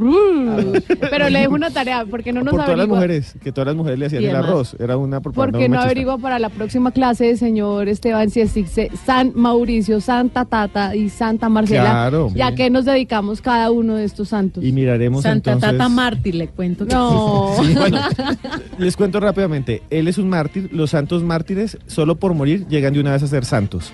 Cuando no han muerto, mártir significa que los han matado, los han asesinado, los han torturado y los han acabado por su fe.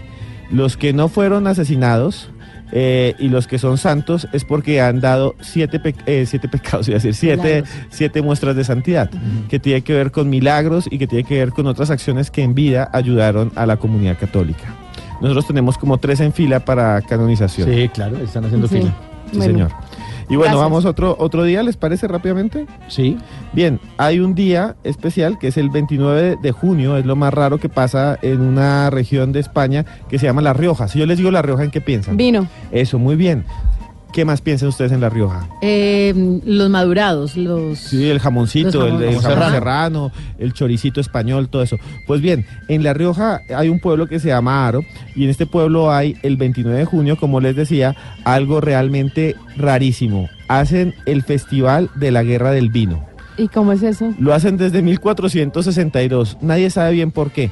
Usted ha visto, señorita Marcela, cuando están en la tomatina los españoles, las guerras de tomate, Ah, que sí. se lanzan Claro. tomate en la jeta Claro. y quedan con la cabeza llena de Les semillas de tomate. Y Sí, mejor sí, dicho que si se quitan esa camiseta y la meten ahí en tierra, nace una mata de tomate de Claro que sí, encima. sí, señor. Sí, Esa es la tomatina. Pues hay otro pueblo donde es la guerra de vino. ¿Saben qué hacen? Todos sacan botellas de vino y se las echan encima. Pero ¿y por qué no las toman y ya? Porque tienen como costumbre bañarse en vino y nadie sabe por qué. Como la del queso rodante también. La- que el queso rodante, pero solo ese día se permite regar vino por todo y hay la fiesta del vino para los niños y ese día les permite tomar niño, ah, tomar niño, tomar vino a los niños. Gravísimo. Gravísimo para nosotros, pero usted ve a un montón de chinos de 8 años con un carmenero. Borrachos. Ahí. Sí, eso es lo que hacen Qué ese horror. día 29 en Aro, La Rioja. 11.41. Nunca te irás a la cama sin aprender algo nuevo. Bla bla blue.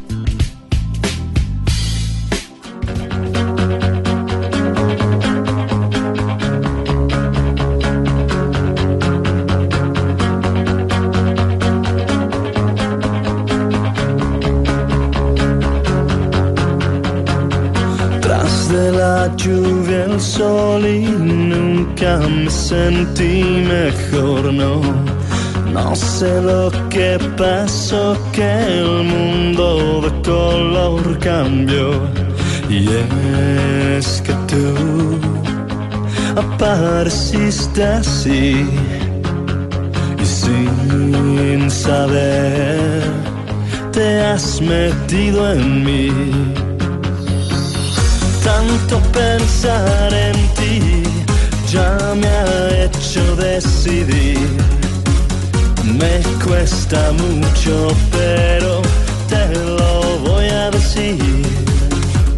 Y es que yo ya no puedo más. Y ya no me importa lo que vaya a pasar. Solamente tú me puedes destruir o salvar. Dos palabras bastarán.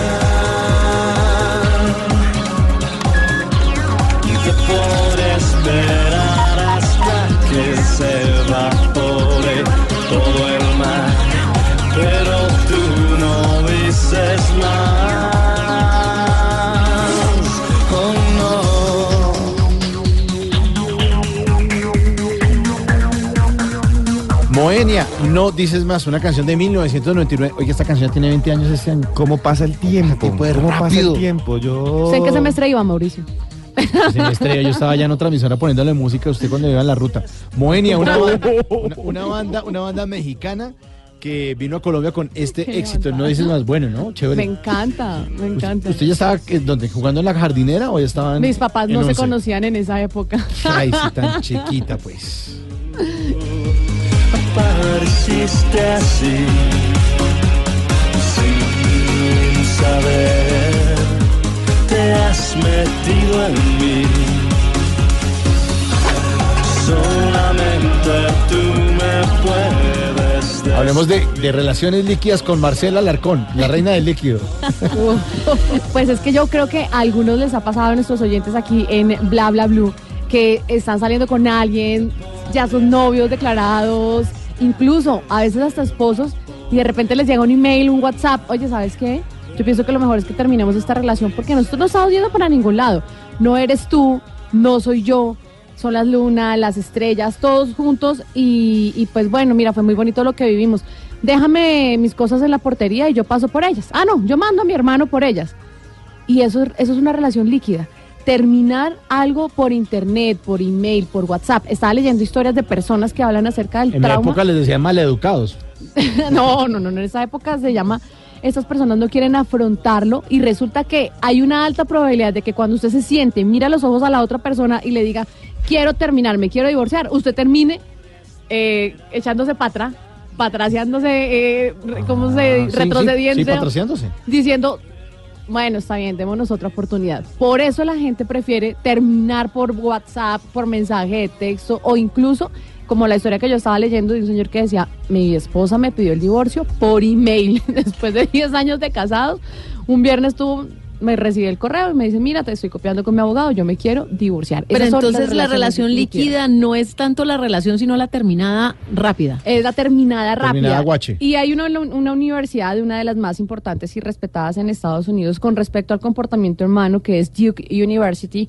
Y esta universidad lo que dice es que nosotros hubiera sido diferente el- la, la reacción de la persona al ver los ojitos de ternero degollado que le ponen Claro, el otro- santo, dicen que el santo Claro. es el milagro. Pero ¿por qué me Poner la cara. Sí. La dicen, va, ponga la cara. la empatía innata nos lleva a escapar, también dice este estudio. Entonces lo que dicen es, mire, eh, la gente se va por el lado fácil y de 1 a 10, el dolor que usted siente por dejar esa relación, por internet, por mail, por lo que sea, versus viendo la cara, el dolor disminuye. Eso es lo que usted cree. Y la otra persona, la que le toca aguantarse, que le terminen así, pues el dolor es el doble. Eso es como cuando los cachos, no es lo mismo que usted le cuente que le está poniendo los cachos o cuando usted le lo ve. Claro. El eh, impacto es mayor cuando usted lo ve. Cuando ahí- usted se da cuenta o le cuenta a un detective o le cuenta a una amiga no es tan grave aunque uno sufre. Y cuando se Sufre la llaman distinto. por FaceTime y le muestran a su novio con la otra. Claro, Uy, no. Claro, pero porque eso es ahí va a doler más. qué pero, dolor. Claro, Pero esos amigos tan malos, ¿no? No, una porquería. pero, pero hay una peor es cosa... que después vuelve. Sí, sí, sí. Hay una cosa muy interesante de lo del amor líquido. Eh, la idea de amor líquido viene de un señor que se llama Sigmund Bauman, es un sociólogo polaco, ya murió cuando usted lo ve. Ah, de sociedad líquida, él Sí. hablaba de eso. Claro, ha escrito todos los libros son líquidos. Escribió uno que se llama Miedo líquido, escribió otro que se llama Vida de consumo, escribió otro que se llama Amor líquido, que habla de esto, escribió otro que se llama Educación líquida y eh, la idea de él es en el tiempo de ahora las parejas y las relaciones de amor son líquidas porque tienden a ser completamente evanescentes, etéreas, en cualquier momento se acaban. Antes los abuelos tenían algo que se llamaba la sociedad sólida. Y en la sociedad sólida, el abuelo se casaba con la abuela a los 15 años, tenían 12 hijos y se morían de ancianos siendo pareja. Hoy en día eh, la gente se casa, si se casa, y se separa muy rápido. Y no se comprometen, no hay Y no se compromete. ¿Saben por qué? ¿Cuál es la explicación? Él la da en este sentido. La explicación de que hoy en día la gente no dure más tiempo casada es porque en la sociedad actual lo que se prefiere es tener bienes materiales que son de rápido uso, que se gastan rápido, en lugar de tener cosas que duren. Los abuelos tenían y querían tener fincas, casas, carros. Hoy, usted que me está escuchando, lo que la sociedad le ha dicho es que usted vaya a viajar. El abuelo nunca quería viajar. Usted le decía, abuela, vamos a San Andrés. No, no, no, Y a mí no me lleve a por mí no allá, me suban allá. Yo se enfermaba. Muy bien aquí en mi La- casa. Mi abuelo, mi abuelo ¿sabe qué decía? yo de haberme venido para acá, estando yo en mi Eso. casa, aguantar calor. Eso. Yo me quedé en mi casa. No O- lo querían. O la abuela llega y usted le dice, abuela, vamos para San Andrés. Y dice, si ve, por esos inventos suyos ya me dio hipertensión. Se me subió la tensión. Así. Ni siquiera cambiarse de casa. Ni siquiera, claro, porque es una sociedad en la que se valoraba tener casa, carro, finca. Claro. Hoy en día, no. usted le pregunta a alguien, eh, millennial o incluso los que ven atrás, eh, le dice, ¿usted qué es lo que quiere? Viajar. Viajar, no quiero tener Quiere nada. tener No la- quiero tener un trabajo ¿Usted quiere estable. quedarse un trabajo estable toda la vida y pensionarse como el abuelo? Nadie. Dicen, yo quiero rápidamente, yo soy un freelance. Y eso se aplica a las relaciones afectivas y amorosas. ¿Y sabe qué le iba a decir? Pero eso no garantiza felicidad. ¿eh? No, no, No, Ni que es lo de todo lo es contrario. que lo de antes. No, es pero todo es lo un estilo de vida, es un estilo de vida. Sí. Y el tema es que los millennials están perdiendo la capacidad de comunicar, porque los millennials se, se comunican estrictamente por aplicaciones, conocen gente por aplicaciones. Entonces, ellos eh, conocen a su novia porque entraron, no sé si a Tinder, usarán los chicos Tinder, pero entre- eh, por Snapchat o por lo que sea, y así es que empiezan a hablarse y así empiezan a salir. Entonces ya no es un blind date, porque ya se han conocido de antes, sino que ya como que, ah, listo, nos vemos, listo, vamos al cine, tal. Y así como empezamos y nos conocimos, así mismo terminamos. Pero es que ellos no saben hablar, Es ellos que- saben escribirse. Pero eso viene el tema de lo que estaba hablando, el tema de lo sólido y lo líquido, porque cuando hablábamos de lo sólido nos también nos referíamos a los cimientos. Se construía a partir de conocer a una persona y, a- y ahí arrancaba todo, pero como ahora es al contrario. Primero es el encuentro sexual, por ejemplo. Sí. Y chévere, si te vi bacano, si, si repasamos bien y si funciona, pues nos seguimos viendo y más adelante se dan cuenta, ay no, es que usted va por un lado, yo voy por otro lado, no nos entendemos y chao, se acabó, porque es al contrario de lo que pasaba antes. Eh, hay una cosa muy interesante que dice Bauman, que demuestra cómo pensaban antes y cómo se piensa ahora. El abuelo tenía un par de zapatos. Y cuando el zapato se dañaba, iba donde el zapatero y se lo remontaban y con esos zapatos duraba toda la vida. Pero iba un martes. Y sí, o un martes o un domingo, un domingo y- pero nunca un lunes. Y, y, eh, él tenía ese- dos pares de zapatos y se acabó. Hoy en día tenemos muchos pares de zapatos. Los cambiamos y a veces compramos uno y no sabemos por qué, porque nos, costó- nos gustó y después ya no nos gustó puestos. el que En- remienda no estrena, decimos. Nadie, ya nadie va al zapatero, ya nadie, porque todo es de un momento a otro, todo es veloz, todo es rápido, todo cambia. En cambio el abuelo dice, usted le dice, bote esos zapatos, el abuelo, no me bote los zapatos, pero si tiene 30 años con esos zapatos, que no me lo quite, que es mi zapato. Y le da unos nuevos y dice, sí ve, los míos eran mejores. Y la paciencia. Y la paciencia. Antes la gente tenía más paciencia, ahora somos más veloces. Todo más lo queremos ya. El tema, Ahora. el tema de lo que decía Tata sobre las relaciones sólidas, pero también hay que ver hasta qué punto las dos partes fueron felices en esa relación Claro. sólida, hasta qué punto llegaron a alcanzar sus objetivos personales y profesionales en esa relación sólida. Y si tuvieran la oportunidad de cambiarlo, ¿lo harían? ¿Sería esa la vida que ellos de- deseaban tener? Porque hoy en día lo que nosotros hacemos es que, o lo que ha- nosotros los millennials, tú entiendes, lo que hacemos es que... Yo- yo- de de 20. Nosotros los de 20, lo que hacemos es que... De 20 eh, años en radio. sí, que nosotros de 20. Digo de 20 porque yo cojo Transmilenio. Sí, claro. Entonces, lo, lo que hacen es que dicen, eh, uy, no, esta persona de pronto no está de acuerdo con mis ideales, no me está apoyando, mm, no me conviene. Entonces, yo, chao, me- mejor me voy a buscar alguien que me apoye el hecho de, de- de viajar, alguien que me apoye el hecho de que yo quiero ser diseñador y no esta que quiere ser abogada, eso me ata, chao. Voy a decir algo que, eh, complementando, que es muy interesante, que también viene de la sociología. De la milenia, Marle- de la Marcela. sociología. Lo, lo que dicen es, por ejemplo, que la sociedad anterior, la que antes, está antes de 1980, estaba configurada y hecha para que la gente no se separara. Entonces iba la señora y le decía a la mamá, oiga, yo me quiero separar, llevo un año casada, pero este man llega borracho todos los días y me da en la jeta. Sí. Y le decía, no, no, no, usted vaya y arregle eso primero. Eh, Conserve su un hogar. hogar no se, no se desarma. No Así fracase. era hace 30 años. Ahora usted le dice a, a la mamá, no, es que él no se limpia las uñas y a veces me mira mal. No, pues puede separarse, consiga otro. Las cosas han cambiado. Antes toda la sociedad presionaba y las canciones, escuchen bien esto, las canciones son una muestra de cómo funciona una sociedad y cómo piensa. Las canciones de boleros, hasta los años 70, todas hablan de amores eternos, que van hasta la tumba. El amor va hasta la tumba, hasta que se acabe la vida. Y ahora, Hoy amantes. ningún reggaetón, exacto, hoy ningún reggaetón usted va a escuchar hablando de amor eterno, sino del instante, del momento. De la hora. Yo tengo un, sorry, tengo un podcast en Blue Radio que lo consiguen en blueradio.com slash podcast. Mi podcast se llama Numeral Póngale Play, donde hago la comparación de las canciones de antes y las de hoy, donde hablan mucho de sexo.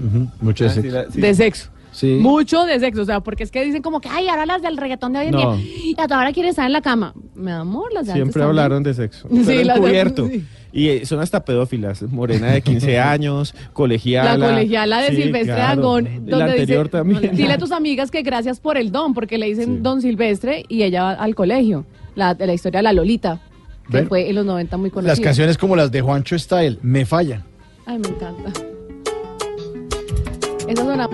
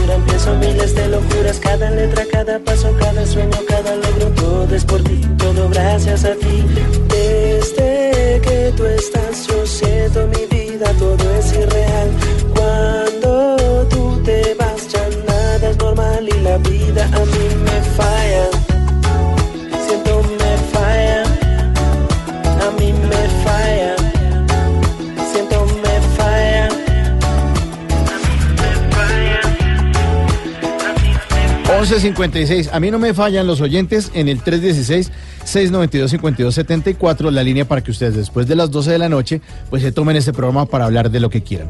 316-692-5274. Somos tendencia en Twitter con el numeral bla bla blue. Y después de voces y sonidos, continuamos hablando. Porque Sí. vamos hasta la una de la mañana. Déjeme saludar rápidamente a Laura Giraldo, que dice que eh, nos escucha desde Nueva York también. Está por acá Luisa, que le manda saludos a Marcela Alarcón, también Jair Shaux. eh, y está también Laura Beltrán, que dice que qué bueno que hable de relaciones líquidas Marcela Alarcón, dice así ella. Y quiero también saludar eh, por aquí en mi Facebook está Karin Silva que dice bienvenidas, te recuerdo mucho de tus programas. También a Gilmer, a Camilo, tenía por aquí el nombre de Camilo, y bien a todos los que están escribiendo en Instagram, en Facebook y en Twitter en arroba Marcela Alarcón también. Gracias. Y una última, que es que me está escribiendo, yo no la conozco, ella dice que es cantante de un grupo que se llama Ventino, se llama Juliana Pérez, que muchas gracias por el libro que escribí y que lo está leyendo. A ella, Juliana y a todo el grupo Ventino, muchas gracias. Ventino, pero No los conozco, casi pero, no, pero las famosa. más niñas de. Bueno, a ella es un sea, abrazo grandísimo. Me manda la foto con el libro que escribí que se llama Expedientes o sea, X Colombia. Numeral Big Fans, Ventino, I las love quiero, you, las escucharé. Voy a girls. llegar a la casa y voy hasta las 5 de la mañana con Ventino. Hasta las 15, por favor. 11.58. Viene voces y sonidos y continuamos con ustedes. Llamen, llamen. Nuestros oyentes 316-692-5274.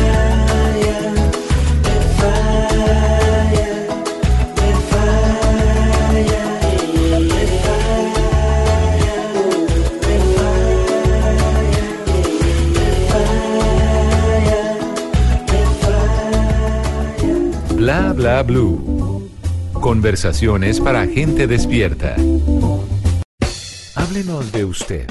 Llámenos al 316-692-5274 y cuéntenos su historia.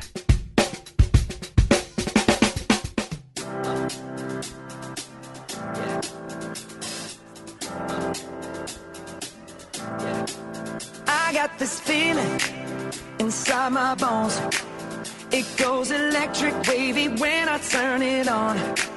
Off from my city, off from my home. We're flying up no ceiling when we in our zone. I got that sunshine in my pocket, got that good soul in my feet. I feel that hot blood in my body when it drops. Ooh, I can't take my eyes off of it, moving so phenomenally. You're more like the way we rock it, so don't stop.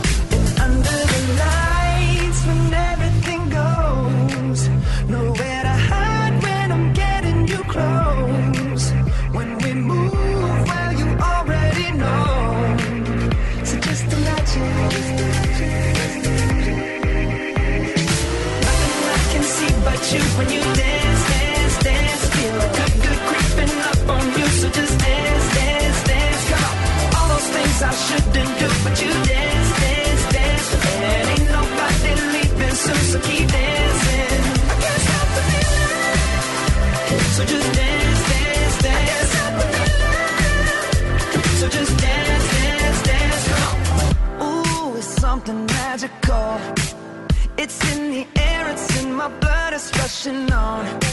I don't need no reason, don't be control. I fly so high, no ceiling when I'm in my zone. Cause I got that sunshine in my pocket, got that good soul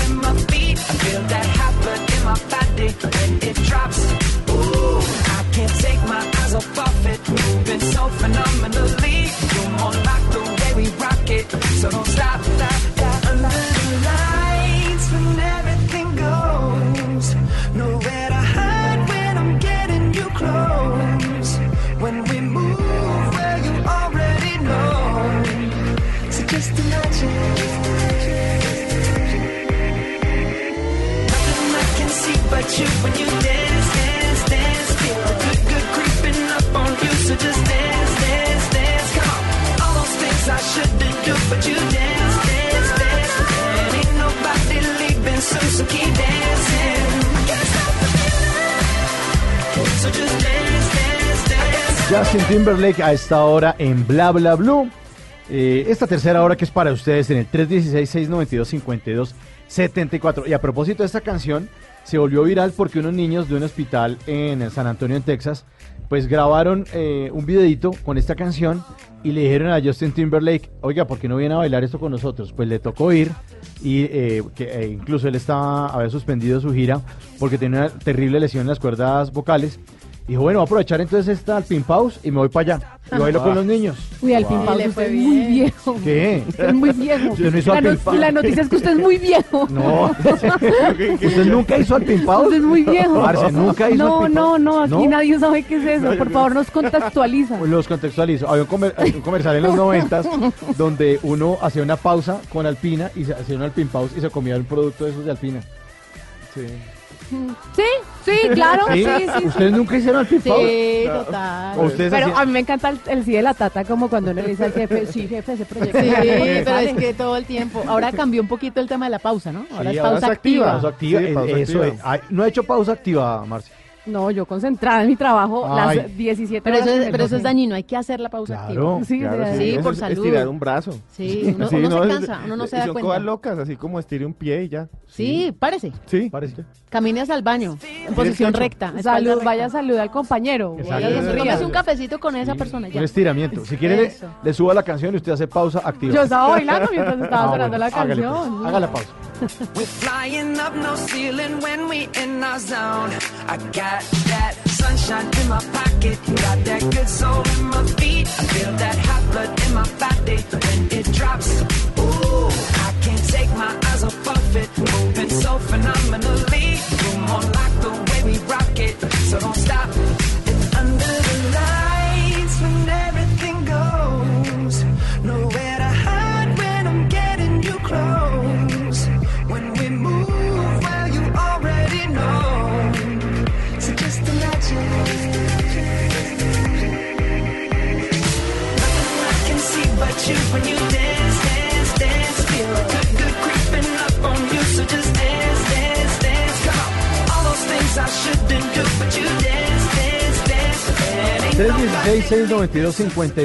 74 Para que hablen con nosotros, para que nos llamen, nos cuente qué están haciendo, por qué están trasnochando, por qué están despiertos, ¿no? A esta hora, no es Sí. usual. De ¿Qué pronto hacen? están- ¿Qué hacen? Sí, ¿qué hacen? Nosotros estamos trabajando. Pero usted, ¿qué está haciendo? ¿Qué está haciendo? ¿Qué está Llámenos haciendo? y nos cuenta. Tenemos llamada de una vez. Buenos días. Muy buenos días. ¿Con quién? Mi nombre es Wilson Javier Borges, Wilson Javier Borges. ¿Desde dónde se comunica? De la capital de la República. Aquí en Bogotá. ¿Y eso porque está despierto? Háblenos de usted. Guarda, eh, soy guarda de seguridad. Ah, qué Ah, bueno. Estoy acá cuidando los bienes Ay, qué ajenos. ¿Y qué está cuidando? ¿Qué le tocó cuidar hoy? Eh, trabajo en una emisora cristiana, se llama, ¿se puede dar el nombre? Claro. Sí. Eh, se llama Manantial de Vida, son unas antenas, son- entonces cuido las antenas de la emisora. Ujú.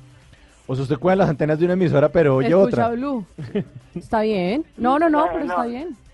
Pero me gusta, eh, todos los días desde que, desde que, desde que nació Blue Radio siempre he escuchado la emisora Blue Radio.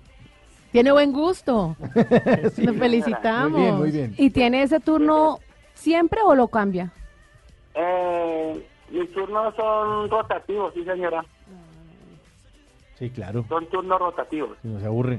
Venga, yo le quería hacer una pregunta. Muy buenas noches. Eh, le quería preguntar, usted en ese trabajo que le toca ahí entre el frío, ¿qué es lo más extraño que le ha tocado? Lo más extraño que me ha tocado, pues siempre mirar como eh, hay un grupo de personas a eso de las 3 de la mañana, eh, son cuatro personas que eh, llegan a un punto, esa, ¿cómo le dijera? Son personas que llegan a, como a, ¿cómo le dijera? ¿Hacer el amor? Mm, no, a, Ah. a, a meter droga. Ah, ya. Ya me estaba imaginando algo. No todo es sexo. No, sí, Mateo. Perdón, una- Una orgía y llegan. y se graban. Son mal pensados. Sí, sí. Qué pena, qué pena. ¿Y se paran al lado de las antenas a fumar marihuana o qué? ¿Cómo es el tema? Sí, señor. Sí, señor. Ahí sí vuelan, Toca, toca Bueno. estar pendiente ahí. Viajan sin pasaporte. Ajá. sí. Se amplifican. Llegan al cielo, sí. Llegan al cielo, llegan al cielo y y se bajan otra vez. Bueno, pero usted qué hace? A ver, usted ve esa escena. Las personas ahí, usted ve esa escena, las personas ahí disfrutando de esos placeres prohibidos en la calle. ¿Y qué hace? ¿Cómo se comporta?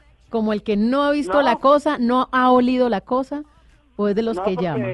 Están afuera de las instalaciones del- de, la- de las antenas. Ellos están en la parte de afuera, eh, por, por lo menos unos tres metros. Entonces lo que uno hace es estar pendiente para que no... eh, Se le está cortando Clarísimo la lo que señal. hizo. Se le está cortando la señal. No, no, no, es que está, la-. La señal está fumando. es que está al lado de la antena, entonces le corta la señal. Sí, claro. Sí, señor. Bueno, ¿y qué es lo que usted hace? ¿Nos estaba contando? Sí, entonces el beneficio es guarda seguridad y estar pendiente de las personas que no vayan a, a entrar al, al predio, como es un predio privado. Entonces, no, no permitir el ingreso de las personas a esa hora. Sí, pero, pero estamos ahora hablando puntualmente de los marihuaneros. ¿Qué hace cuando fuman en la parte exterior? ¿Qué hace usted?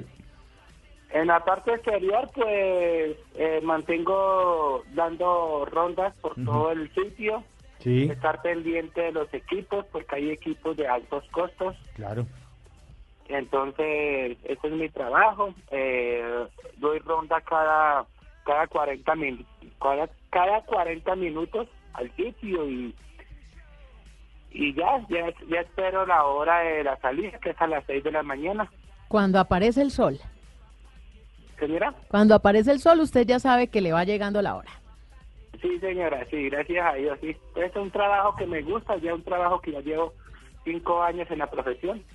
Mire, hay una cosa que siempre me ha causado curiosidad de los que tienen ese turno y es cómo hacen con la comida. ¿Usted cómo se organiza con sus comidas? ¿A qué horas desayuna? ¿A qué horas almuerza? ¿A qué horas come? Porque yo tengo una amiga que tenía ese turno y le tocaba almorzar a las 3 de la mañana, pero salía a las 6 de la mañana con ganas de comerse una bandeja paisa. Era, era muy, muy raro. No. ¿Usted cómo hace? Eh, pues mire, eh, las costumbres no han cambiado, la misma, la que mi, la que mi, la que mi madre me enseñó la costumbre. Yo llego a las 6 de la mañana, desayuno normal a las 7 de la mañana, eh, me acuesto, a las doce y media ya me levanto nuevamente, ya está el almuerzo, ya está, ya está el almuerzo hecho a las doce y media del día, vuelvo y me recuesto otro rato y a las 4 de la tarde recibo turno. Yo llevo mi comida, me empacan, a- me empacan a lo que es la cena, una cena suavecita para que uno no esté enfermo en la noche. Y a las seis y media de la tarde yo, yo ceno en el puesto. ¿Y no vuelve a comer en toda la noche? No, yo no vuelvo, no, señora, no vuelvo a comer toda la noche porque ya es costumbre, ya no, ya es Wow. costumbre. Claro.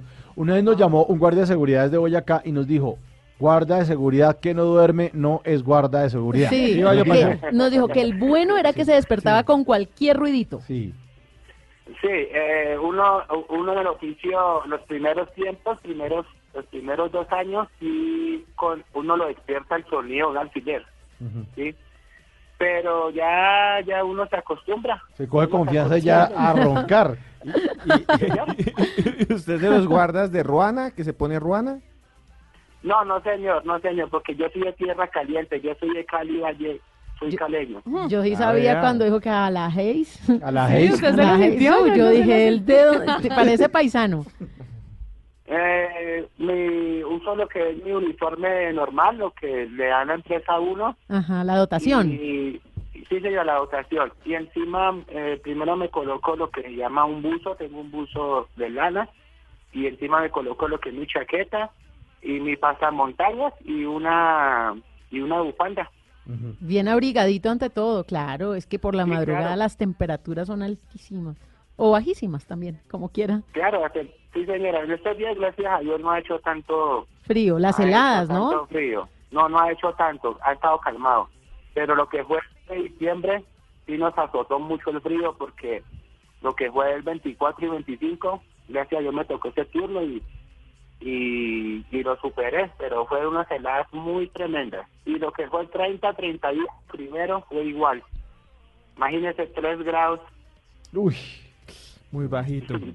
Vea, yo siempre que he trabajado en radio y hablo con guardas, todos me dicen que es algo muy solitario, que es un empleo muy solitario, pero hay mucho tiempo para pensar. ¿A usted le pasa eso?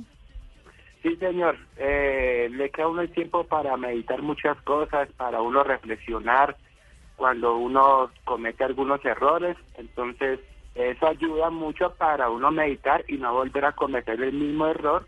Entonces, uno hace como una hace como, como una reflexión. Bueno, eh, cuando tenía tantos años hice esto, ahora que tengo estos años, que ya no, no vuelvo a cometer el mismo error y así hay cosas que uno se va proponiendo y metas que también se propone uno. Por ejemplo, este año la meta más grande es ponerme a estudiar nuevamente. Ay, qué bueno. ¿Y qué va a estudiar? Eh, siempre siempre me ha gustado lo que llama administración de empresas. Ay, buenísimo. Y le va a ir muy bien, se lo aseguro. Le toca eso sí sacrificarse hartísimo, pero le va a ir Sí, muy señora. bien. Oiga, y Ya usted... empresa- perdón que le interrumpa, qué pena. Ya Tranquilo. que la empresa nos da la oportunidad, porque la empresa tiene universidad privada, Ah, buenísimo. entonces nos da la oportunidad. Aprovechela.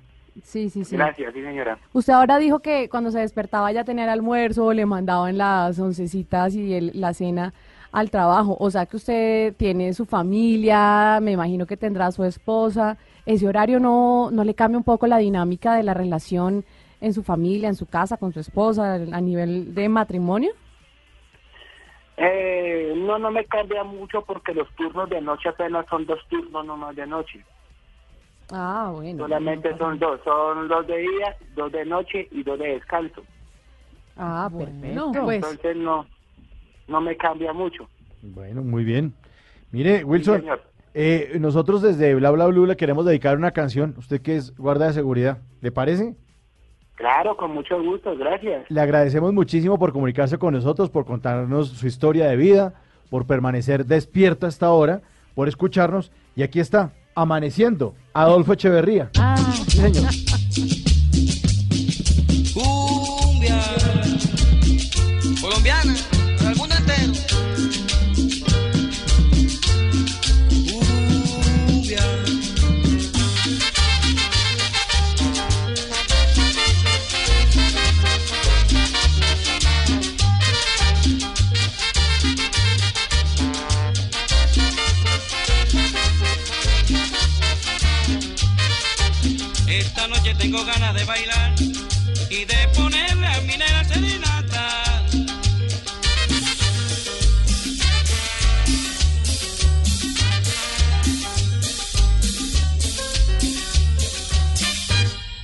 Amigos me le voy a presentar para ponerle en la puerta una cumbiamba.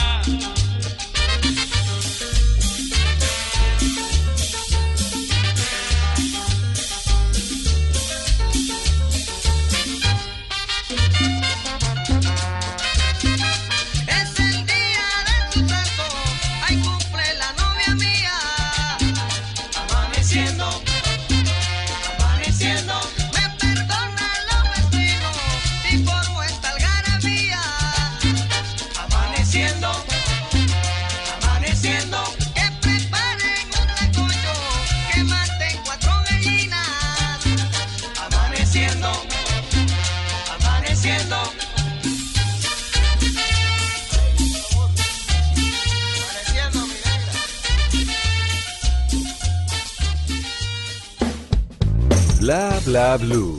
Porque en la noche la única que no se cansa es la lengua. Porque la vida viene sin instrucciones, aquí están los Tata Tips de Tata Solarte. Pues aquí llegamos. Recuerde que también los pueden encontrar en arroba Tata Solarte, mi cuenta de Instagram y de Twitter. Pues, ¿cómo les parece que tengo una cifra? Resulta que Instagram es una red de fotografías y videos básicamente. Eh, más o menos se suben 20 millones de imágenes. ¿Qué? Imagínense la cantidad. Dicen que cada persona al día, en promedio, sube una. Y ya tiene más de 200 millones de usuarios activos. Es decir, cada vez cobra más fuerza el tema de tomarse una buena foto. Porque entre mejor sea la foto, pues más likes o corazoncitos va a tener esa publicación.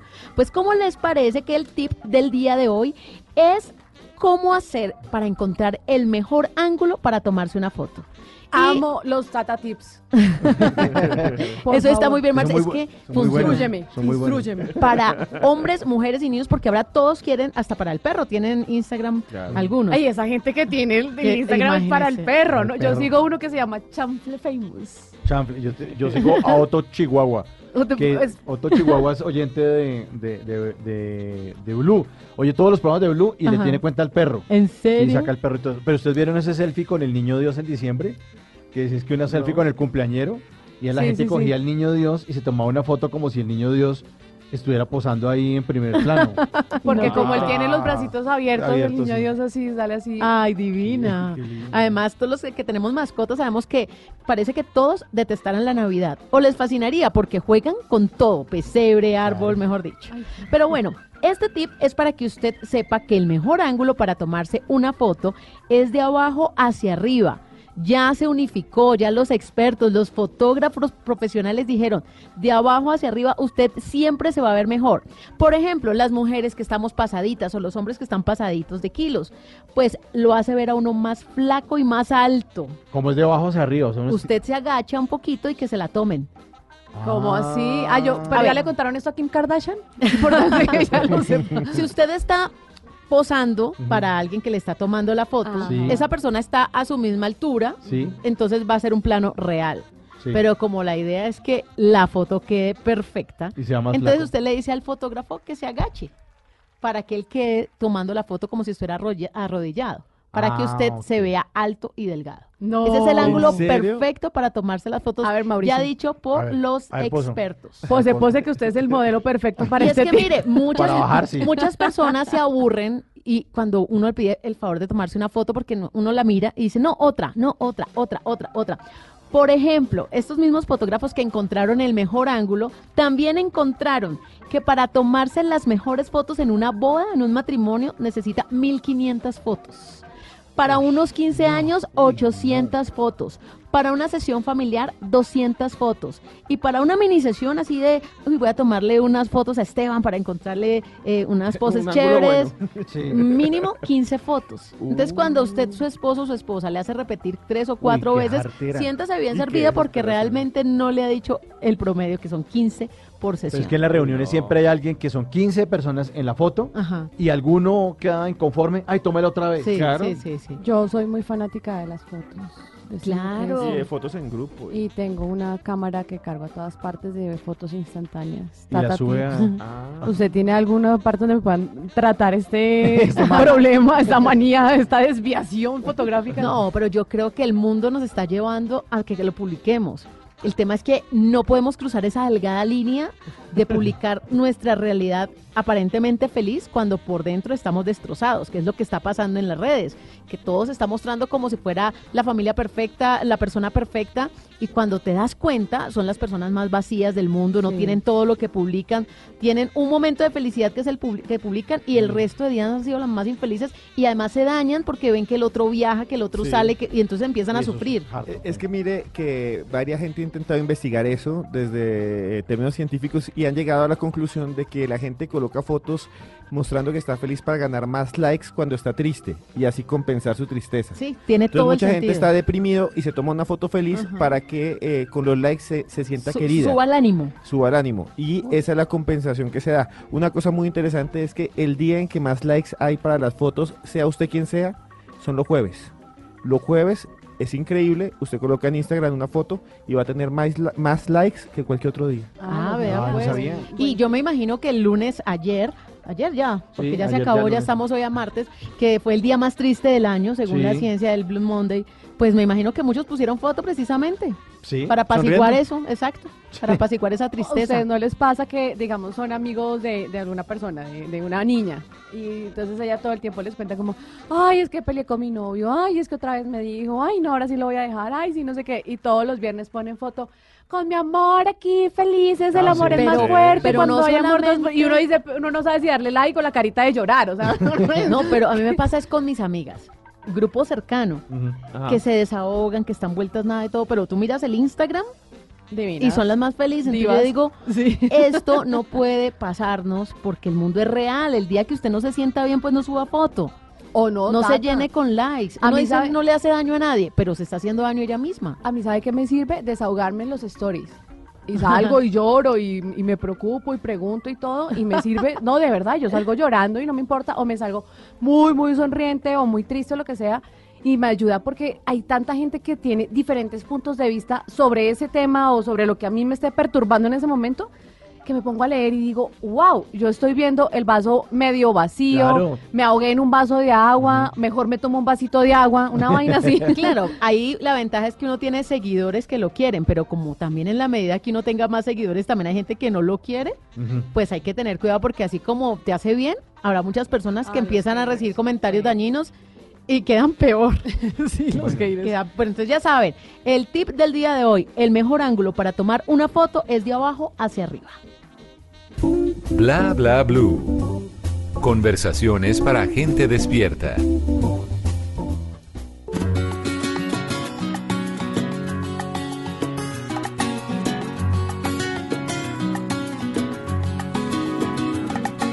Te robas un momento de mi vida.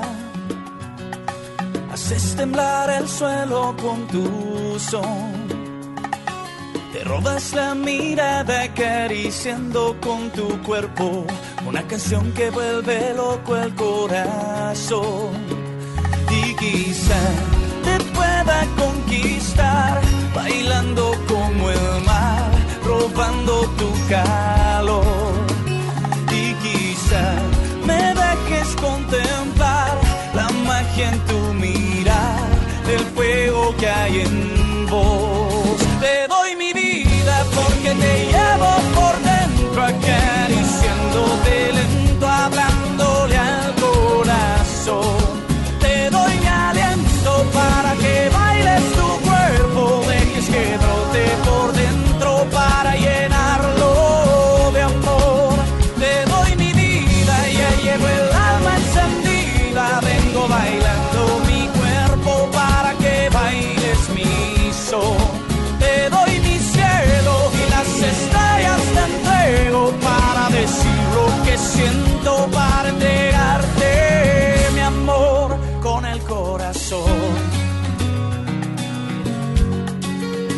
doy mi vida.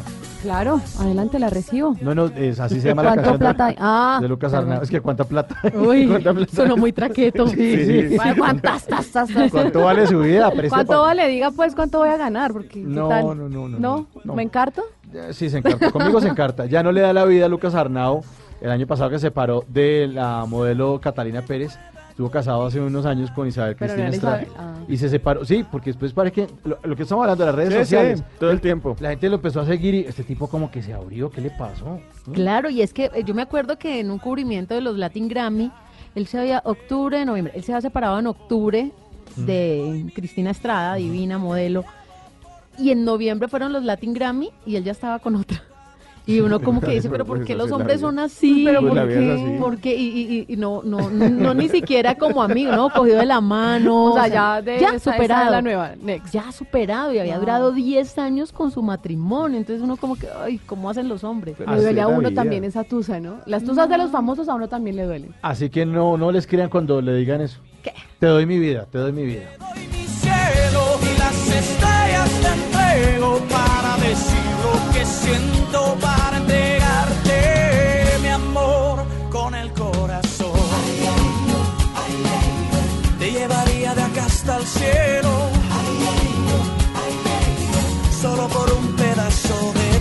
Bueno, a esta hora los voy a poner a pensar, a que remuevan esas neuronas, miren a ver si a esta hora les funciona, cómo les va en ortografía, Tata. Vea vos cómo te va, mira. Mira, a mí me va muy bien. en ¿oístes? ortografía caleña y española. Eh, ¿Oíste? A mí me va muy bien. Uy, sí, ya me di cuenta. A usted, Quintero, le tiene que ir muy bien. Lo va a sacar del test. ¿Por Lo voy a qué? hacer con Esteban. O sea, Eso, hágale, el hágale, elegido, hágale. el Arranco elegido. yo. ¿Conejillo? Lo que sea. Sí, con- sí, porque es que Mauricio es el, como el nerdito del, del, Pero del vea. salón. La imagen Ya que me dijo proyecta. viejo, que al pimpao es viejo. No, no, no, no, Nerdito, no. Y ¿qué el más? nerdo siempre es aburrido. También le dijo sí, ahí sí, por sí, transitiva. no, pero el aburrido lo puso ella. Es que, a ver, un nerdo que sea el A mí me bacán. encantan nerdos. Mm. Pero no es el bacán. tarea. Pero no es el bacán. Aprovechamiento ahí. bueno, Somos unas abusivas. A ver, conejillo. No, mentiras. A ver. A ver, conejillo. ¿Cómo le va con la ortografía? Eh, ¿Usted habla bien? No sé. ¿No sabe? Bueno, vamos a ver si usted sabe la diferencia entre deber y deber de. ¿La Ajá. conoce? Eh, No. De verde. Dice De, no. de verde. Es cuando alguien De- se viste de verde. No. No, alguien se pone una chaqueta verde. No, no, no. ¿No? Primera pregunta. El policía siempre va de De verde. verde. Ya De está. verde. Primera pregunta. Ya está tarde, ¿no? Deben ser las tres. ¿Correcta o incorrecta? Eh, estoy nervioso. Eh, tic, tac, tic, tac, tic. incorrecta. Incorrecta, ok. Mal, es correcta porque No. es suposición.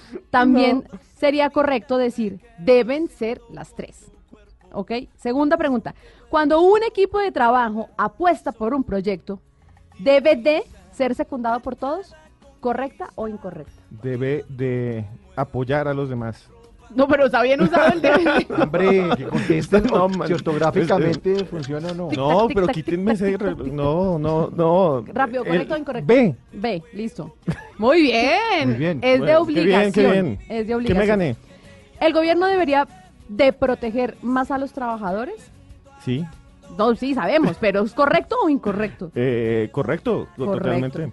Incorrecto. Incorrecto. No, pues Es correcto. obligación. Ah, le la chicharra. Lo correcto es debería proteger. Cuando es obligación, no valde. Y cuando es una suposición, valde. Wow, he Ah. aprendido. Profe Marcela. Muchas gracias. De nada. Muy bien. Esteban, que le vaya muy bien. ¿Cómo se siente? Eh, como un hombre nuevo. ¿Usted, usted debería de estudiar más o estudiar más Soy, soy un renacido. Bueno, muy Usted bien. debería estudiar más. Sí, señor. 316-692-5274, nuestra línea para que ustedes se comuniquen con nosotros aquí en Bla Bla Blue. 316-692-5274. para rozar mis labios con tu voz.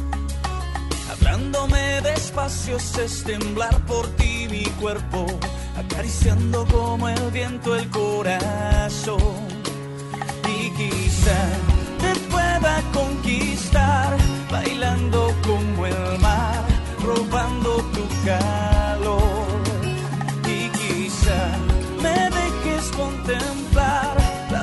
aquí en tu mirar el fuego que hay en vos. Te doy mi vida porque te llevo por dentro acariciándote lento, hablando hablándole al corazón.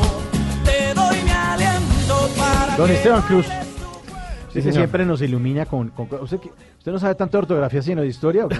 No, ahí, ahí vamos. Siempre se tiene que ¿Cuál es la aprender historia más. de la ortografía?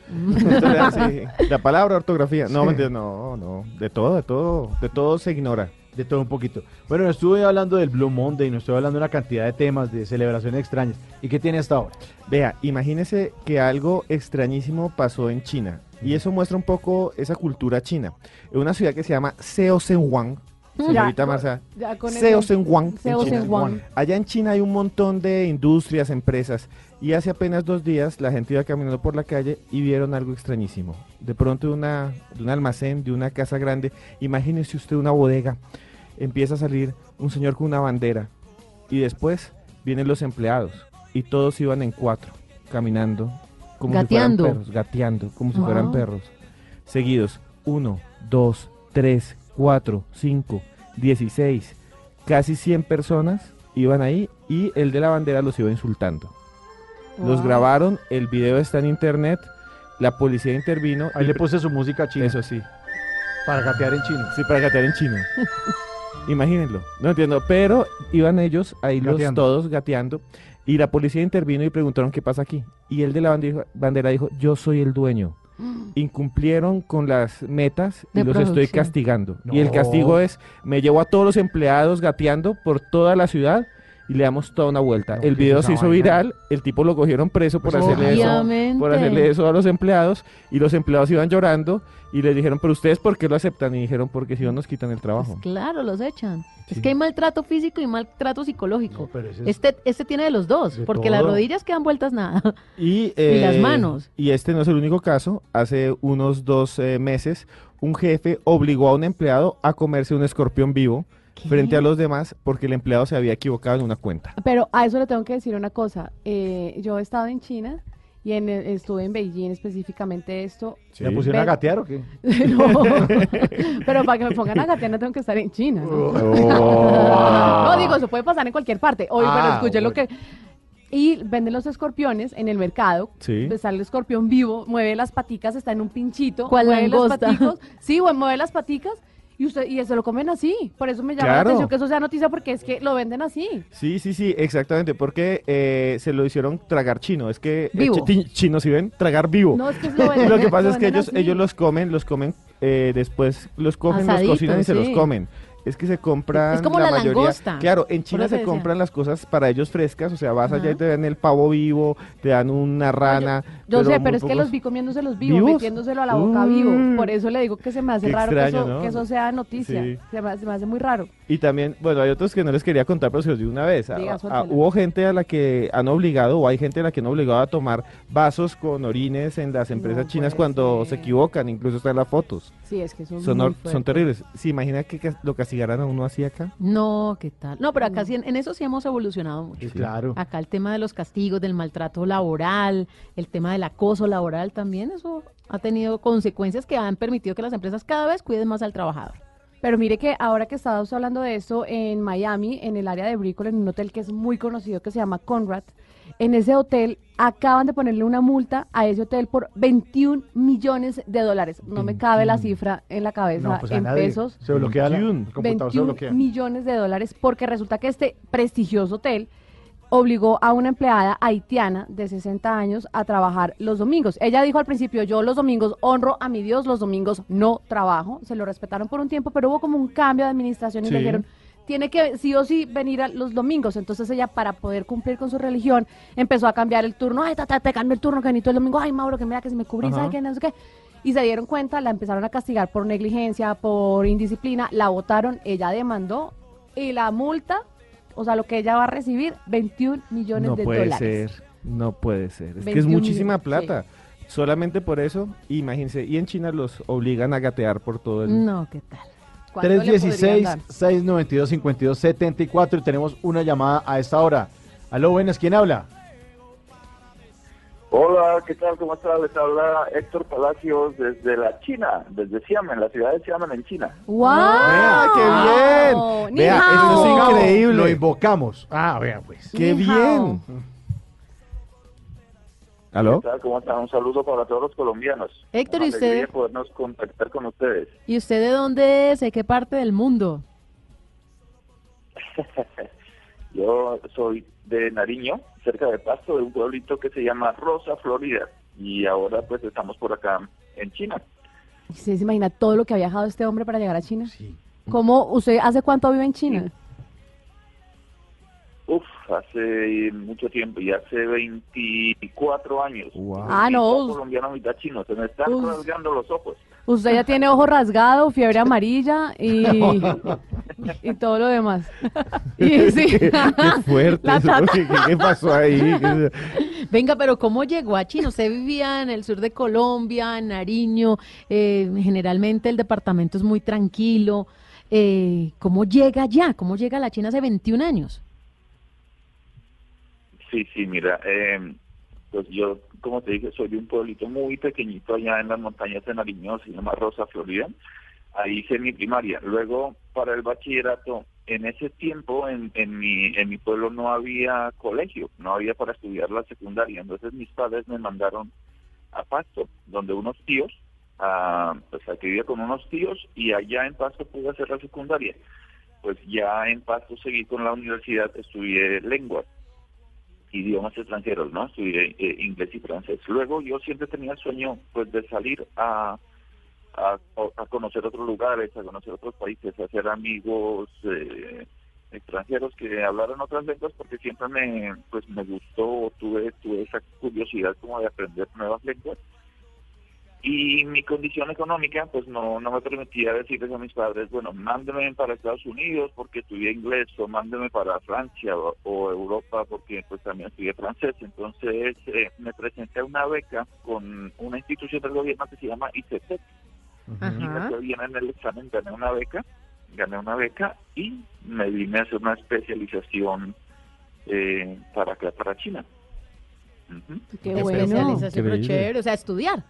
Sí. Sí, sí, sí, una especialización en entrenamiento deportivo. ¿Qué es lo más difícil y complicado, Héctor, del choque cultural con China? Sí, mira, eh, bueno, en primer lugar, pues el idioma, ¿no? Que es súper, eh, el idioma es más difícil aprender chino que aprender inglés o que aprender francés, por ejemplo. O sea, Sí. yo llegué acá y escuchaba chino y yo decía, uy, hermano, eso no es un idioma, ¿eso qué es? unos sonidos eh, rarísimos, unos sonidos rarísimos porque tienen tonos y entonces hay que hablar como subiendo, bajando el tono, tono neutro, no, y eso te, te mata, te complica feísimo, no, no. Eh, chino fue tremendo. Y, y con los caracteres también porque son una pues cantidad de palitos, palitos para la derecha, para la izquierda, horizontal, subiendo, Mm. bajando, no, o sea, realmente es duro, estudiar chino es duro. Y más encima pues, la comida, por ejemplo, que acá, eh, pues a pesar de que eh, pues también hay, por ejemplo, carne de cerdo, carne de res, carne de pollo, eh, eso, pero las los condimentos, la forma de preparar es muy distinta y los sabor y el sabor que da eso es muy distinto, o sea, no a sabores que no estamos acostumbrados, ¿no?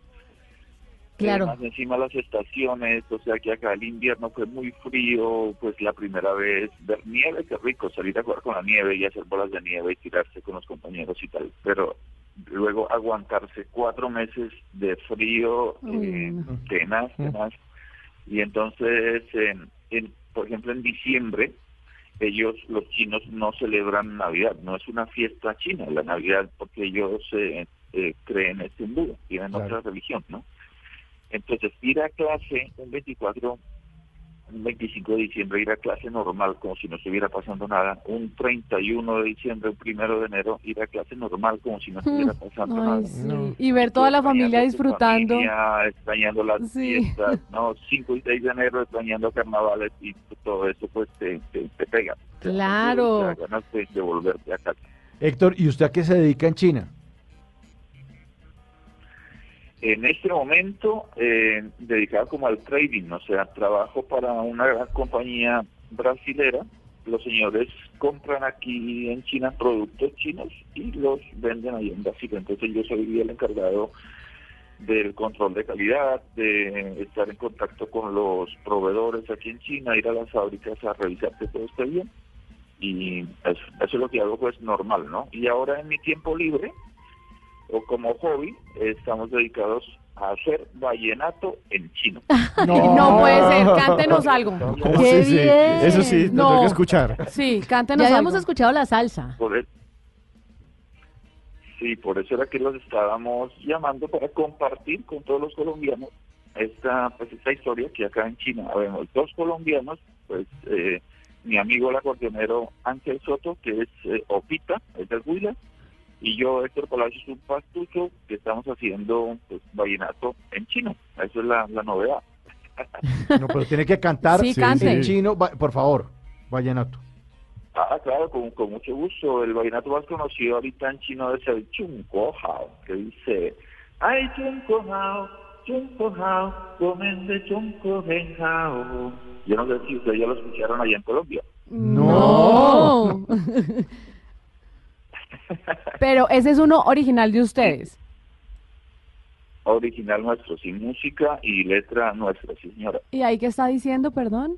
Pues para saber si la dedico o no.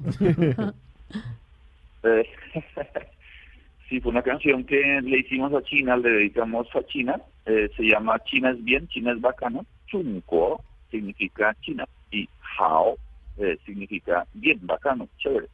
Ah, Eh, qué pues, bueno. Como por eh, agradecimiento a, a que China pues, nos ha dado oportunidad de, de trabajar, de desarrollarnos profesionalmente, eh, de tener una familia. Yo estoy acá casado con una chinita y entonces eh, quisimos hacer un regalo a China, un regalo colombiano, por eso escogimos vallenato, o sea, música colombiana. Eh, porque los amigos nos decían, por ejemplo, bueno, hacete, Héctor, hacete una salsa que es más fácil, ¿no? Eh, o un merengue que ya están más pegados aquí en China. O sea, si tú vas a un bar aquí en China o a un restaurante latino, escuchar salsa, escuchar merengue, reggaetón, que ya son como ritmos más eh, internacionales, que ya, están, ya han sido aceptados aquí en China. Pero eh, yo dije no, porque bueno, la salsa es de Cuba, de Puerto Rico, el merengue es de República Dominicana. Yo quiero hacer algo típico colombiano y por eso escogimos el vallenato. ¿Y hace algunos para covers? a Colombia y sí, claro, claro, eh, nos invitan a los bares, eh, a veces hay, eh, eh, por ejemplo, convenciones o exhibiciones de algo y nos invitan a, a las ceremonias a, a cantar porque les llama mucho la atención, ¿no? O sea, a pesar de que el vallenato no es un ritmo conocido aquí en China, ver ese acordeón naranja que tiene Ángel y escuchar un ritmo nuevo y cantado en chino les llama mucho la atención. Claro, la novedad. Yo no sé. pues, entrevistado. Mauricio, yo le quiero decir a él que... Nos han entrevistado aquí la radio y la tele y estamos muy contentos por eso y queremos compartir todo eso con el pueblo colombiano, pues que sepan que por acá estamos haciendo patria, Sí. estamos impulsando nuestra música, nuestro folclore y queremos compartir todo eso con el pueblo colombiano. Está en los planes, pero está en los planes, pero tendríamos que pedir, por ejemplo, permiso de autor, ¿no? Por ejemplo, si queremos hacer que un, gallina- un gallinato de, por ejemplo, de Carlos Vives o de Silvestre Dangón, por ejemplo, algo así, tendríamos que conectar con ellos para que nos autoricen a hacerlo en chino. Hasta el momento no, no hemos hecho así. Estamos haciendo vallenato nuestro, o sea, eh, letra creada por nosotros y, y música creada por nosotros. Ah, yo hice un... Eh, espérate, yo hice algo de Silvestre Dangón, pero ya a nivel, eh, ¿cómo se dice? Eh, Aficionado. Eh, de teléfono, no- nada oficial, ¿no? Nada oficial. Ajá. De, un, de una canción que de, de este que dice, Cásate conmigo, cásate conmigo. Esa sí la conocen. Sí, claro. con y, la, Nicky Jam. y la tiene en chino. Y en, y en chino se dice.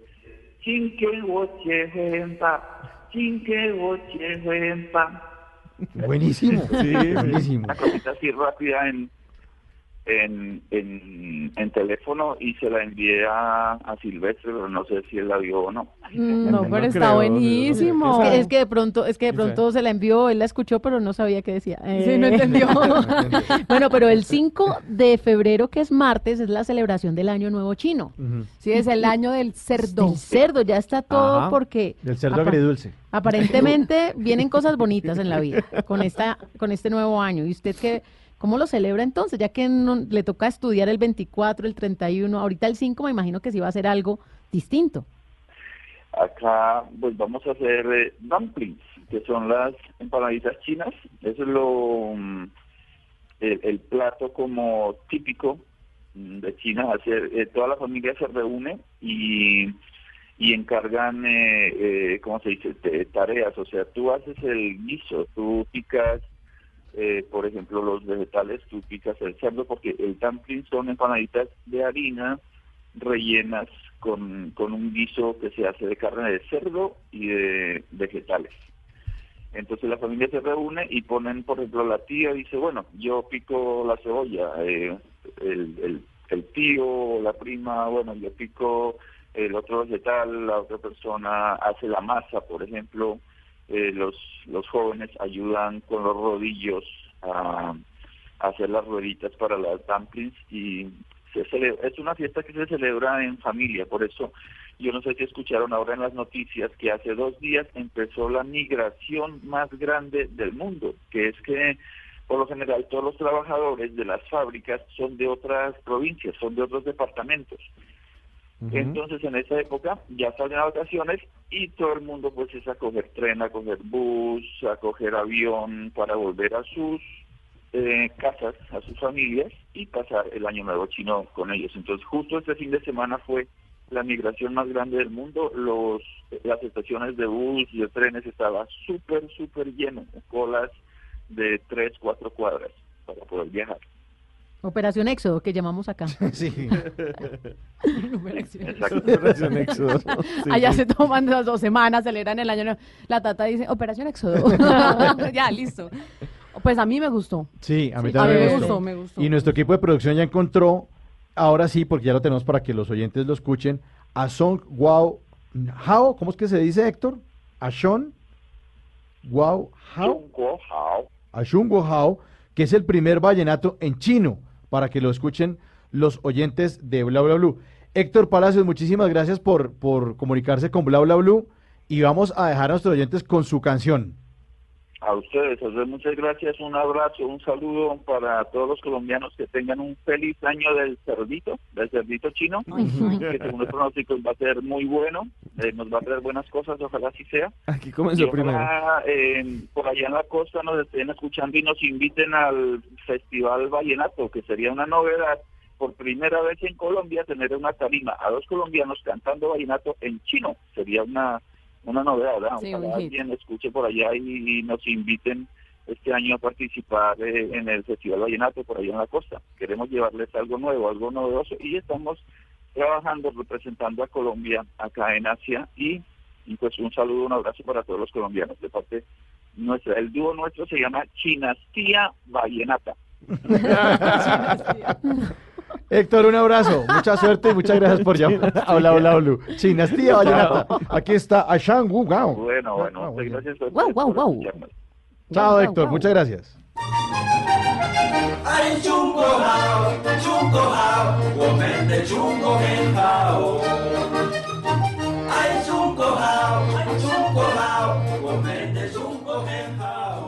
Hermanitos colombianos, buenos días, reciban un caluroso abrazo, un saludo cordial de este servidor suyo desde acá de la China, Héctor Palacios, el pastuso, cantante y compositor del primer vallenato en chino.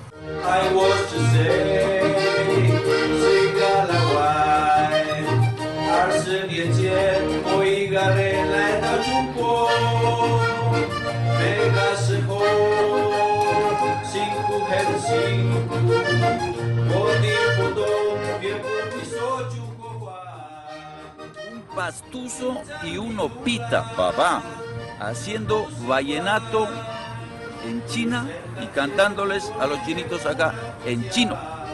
Como dice Alerta, ¡Alerta! ¡Increíble! ¡Asombroso! Mis amigos costeños aquí en China no lo pueden creer.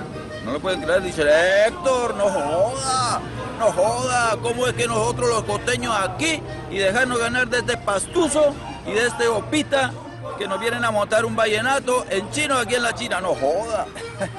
Así dicen eh, mis amigos costeños.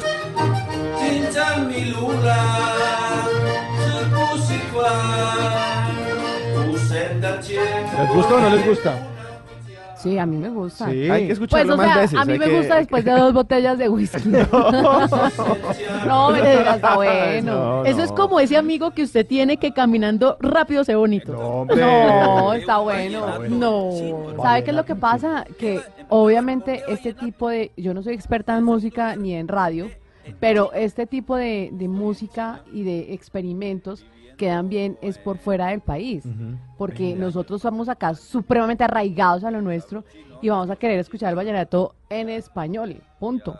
Si a veces se ponen bravos porque un rolo canta un vallenato. Si a veces, oye, ¿cómo así que un rolo en el festival vallenato? Pero una orquesta Claro, la. Orquesta de la Luz, La Luz. incluso acá en Colombia está la Cámara Colombochina que apoya todo el tema del talento. Entonces, por ejemplo, la Cámara Colombochina en algún momento, más o menos estoy hablándoles del año 2016 que tuve contacto con ellos, eh, estaban buscando eh, talentosos colombianos que quisieran ir a China para formar las orquestas de salsa, porque sabían que había algo genéticamente Ajá. hablándolo que el colombiano lo, lo llevaba y que de pronto el chilo necesitaba que se lo impregnaran, pero la Orquesta La Luz fue muy exitosa, su vocalista, o una canción que sonó mucho en Colombia, ¿Cuánto vale tu amor? ¿Se acuerdan? sí, De claro. la Orquesta La Luz, pues hizo parte de buenos proyectos salseros y, y les fue muy bien. Ese era el ritmo caliente del Japón. Sí, Era, era así claro, también, sí, ¿no? claro. Sí, sí. Y ella se llamaba, se llamaba Nora. Nora, claro. Nora, Nora- claro. Y Nora ha venido acá a Colombia en un par de oportunidades. No, pues claro, yo- allá en Japón sigue. Nora sigue. Y- ah, bueno, y me contaron que ninguno de ellos hablaba español. Ellos no sabían Nada. estaban No, nada. No, no, no, no, no. Bueno, aquí nos pasa, aquí cantamos Sí, en inglés. nadie tiene idea qué está sí. diciendo. A mí me salvaba Sí. que, sal- que salía en la letra los viernes en el periódico El Espectador.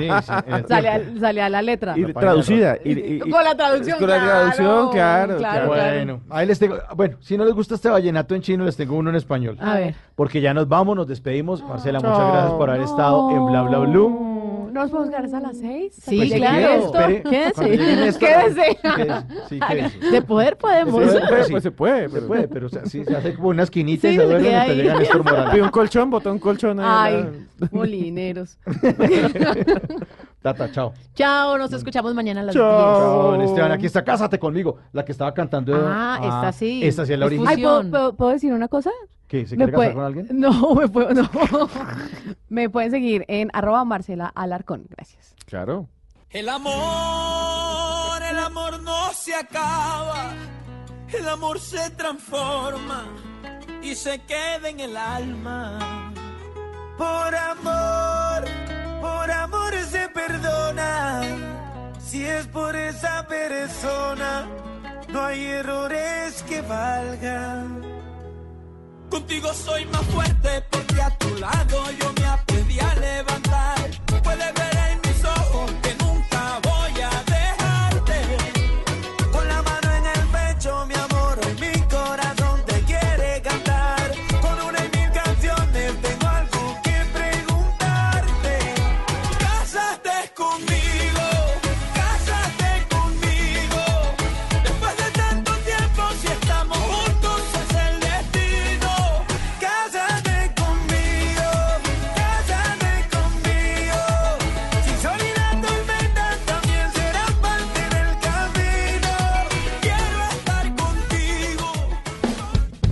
Bla bla blue. Porque en la noche la única que no se cansa es la lengua.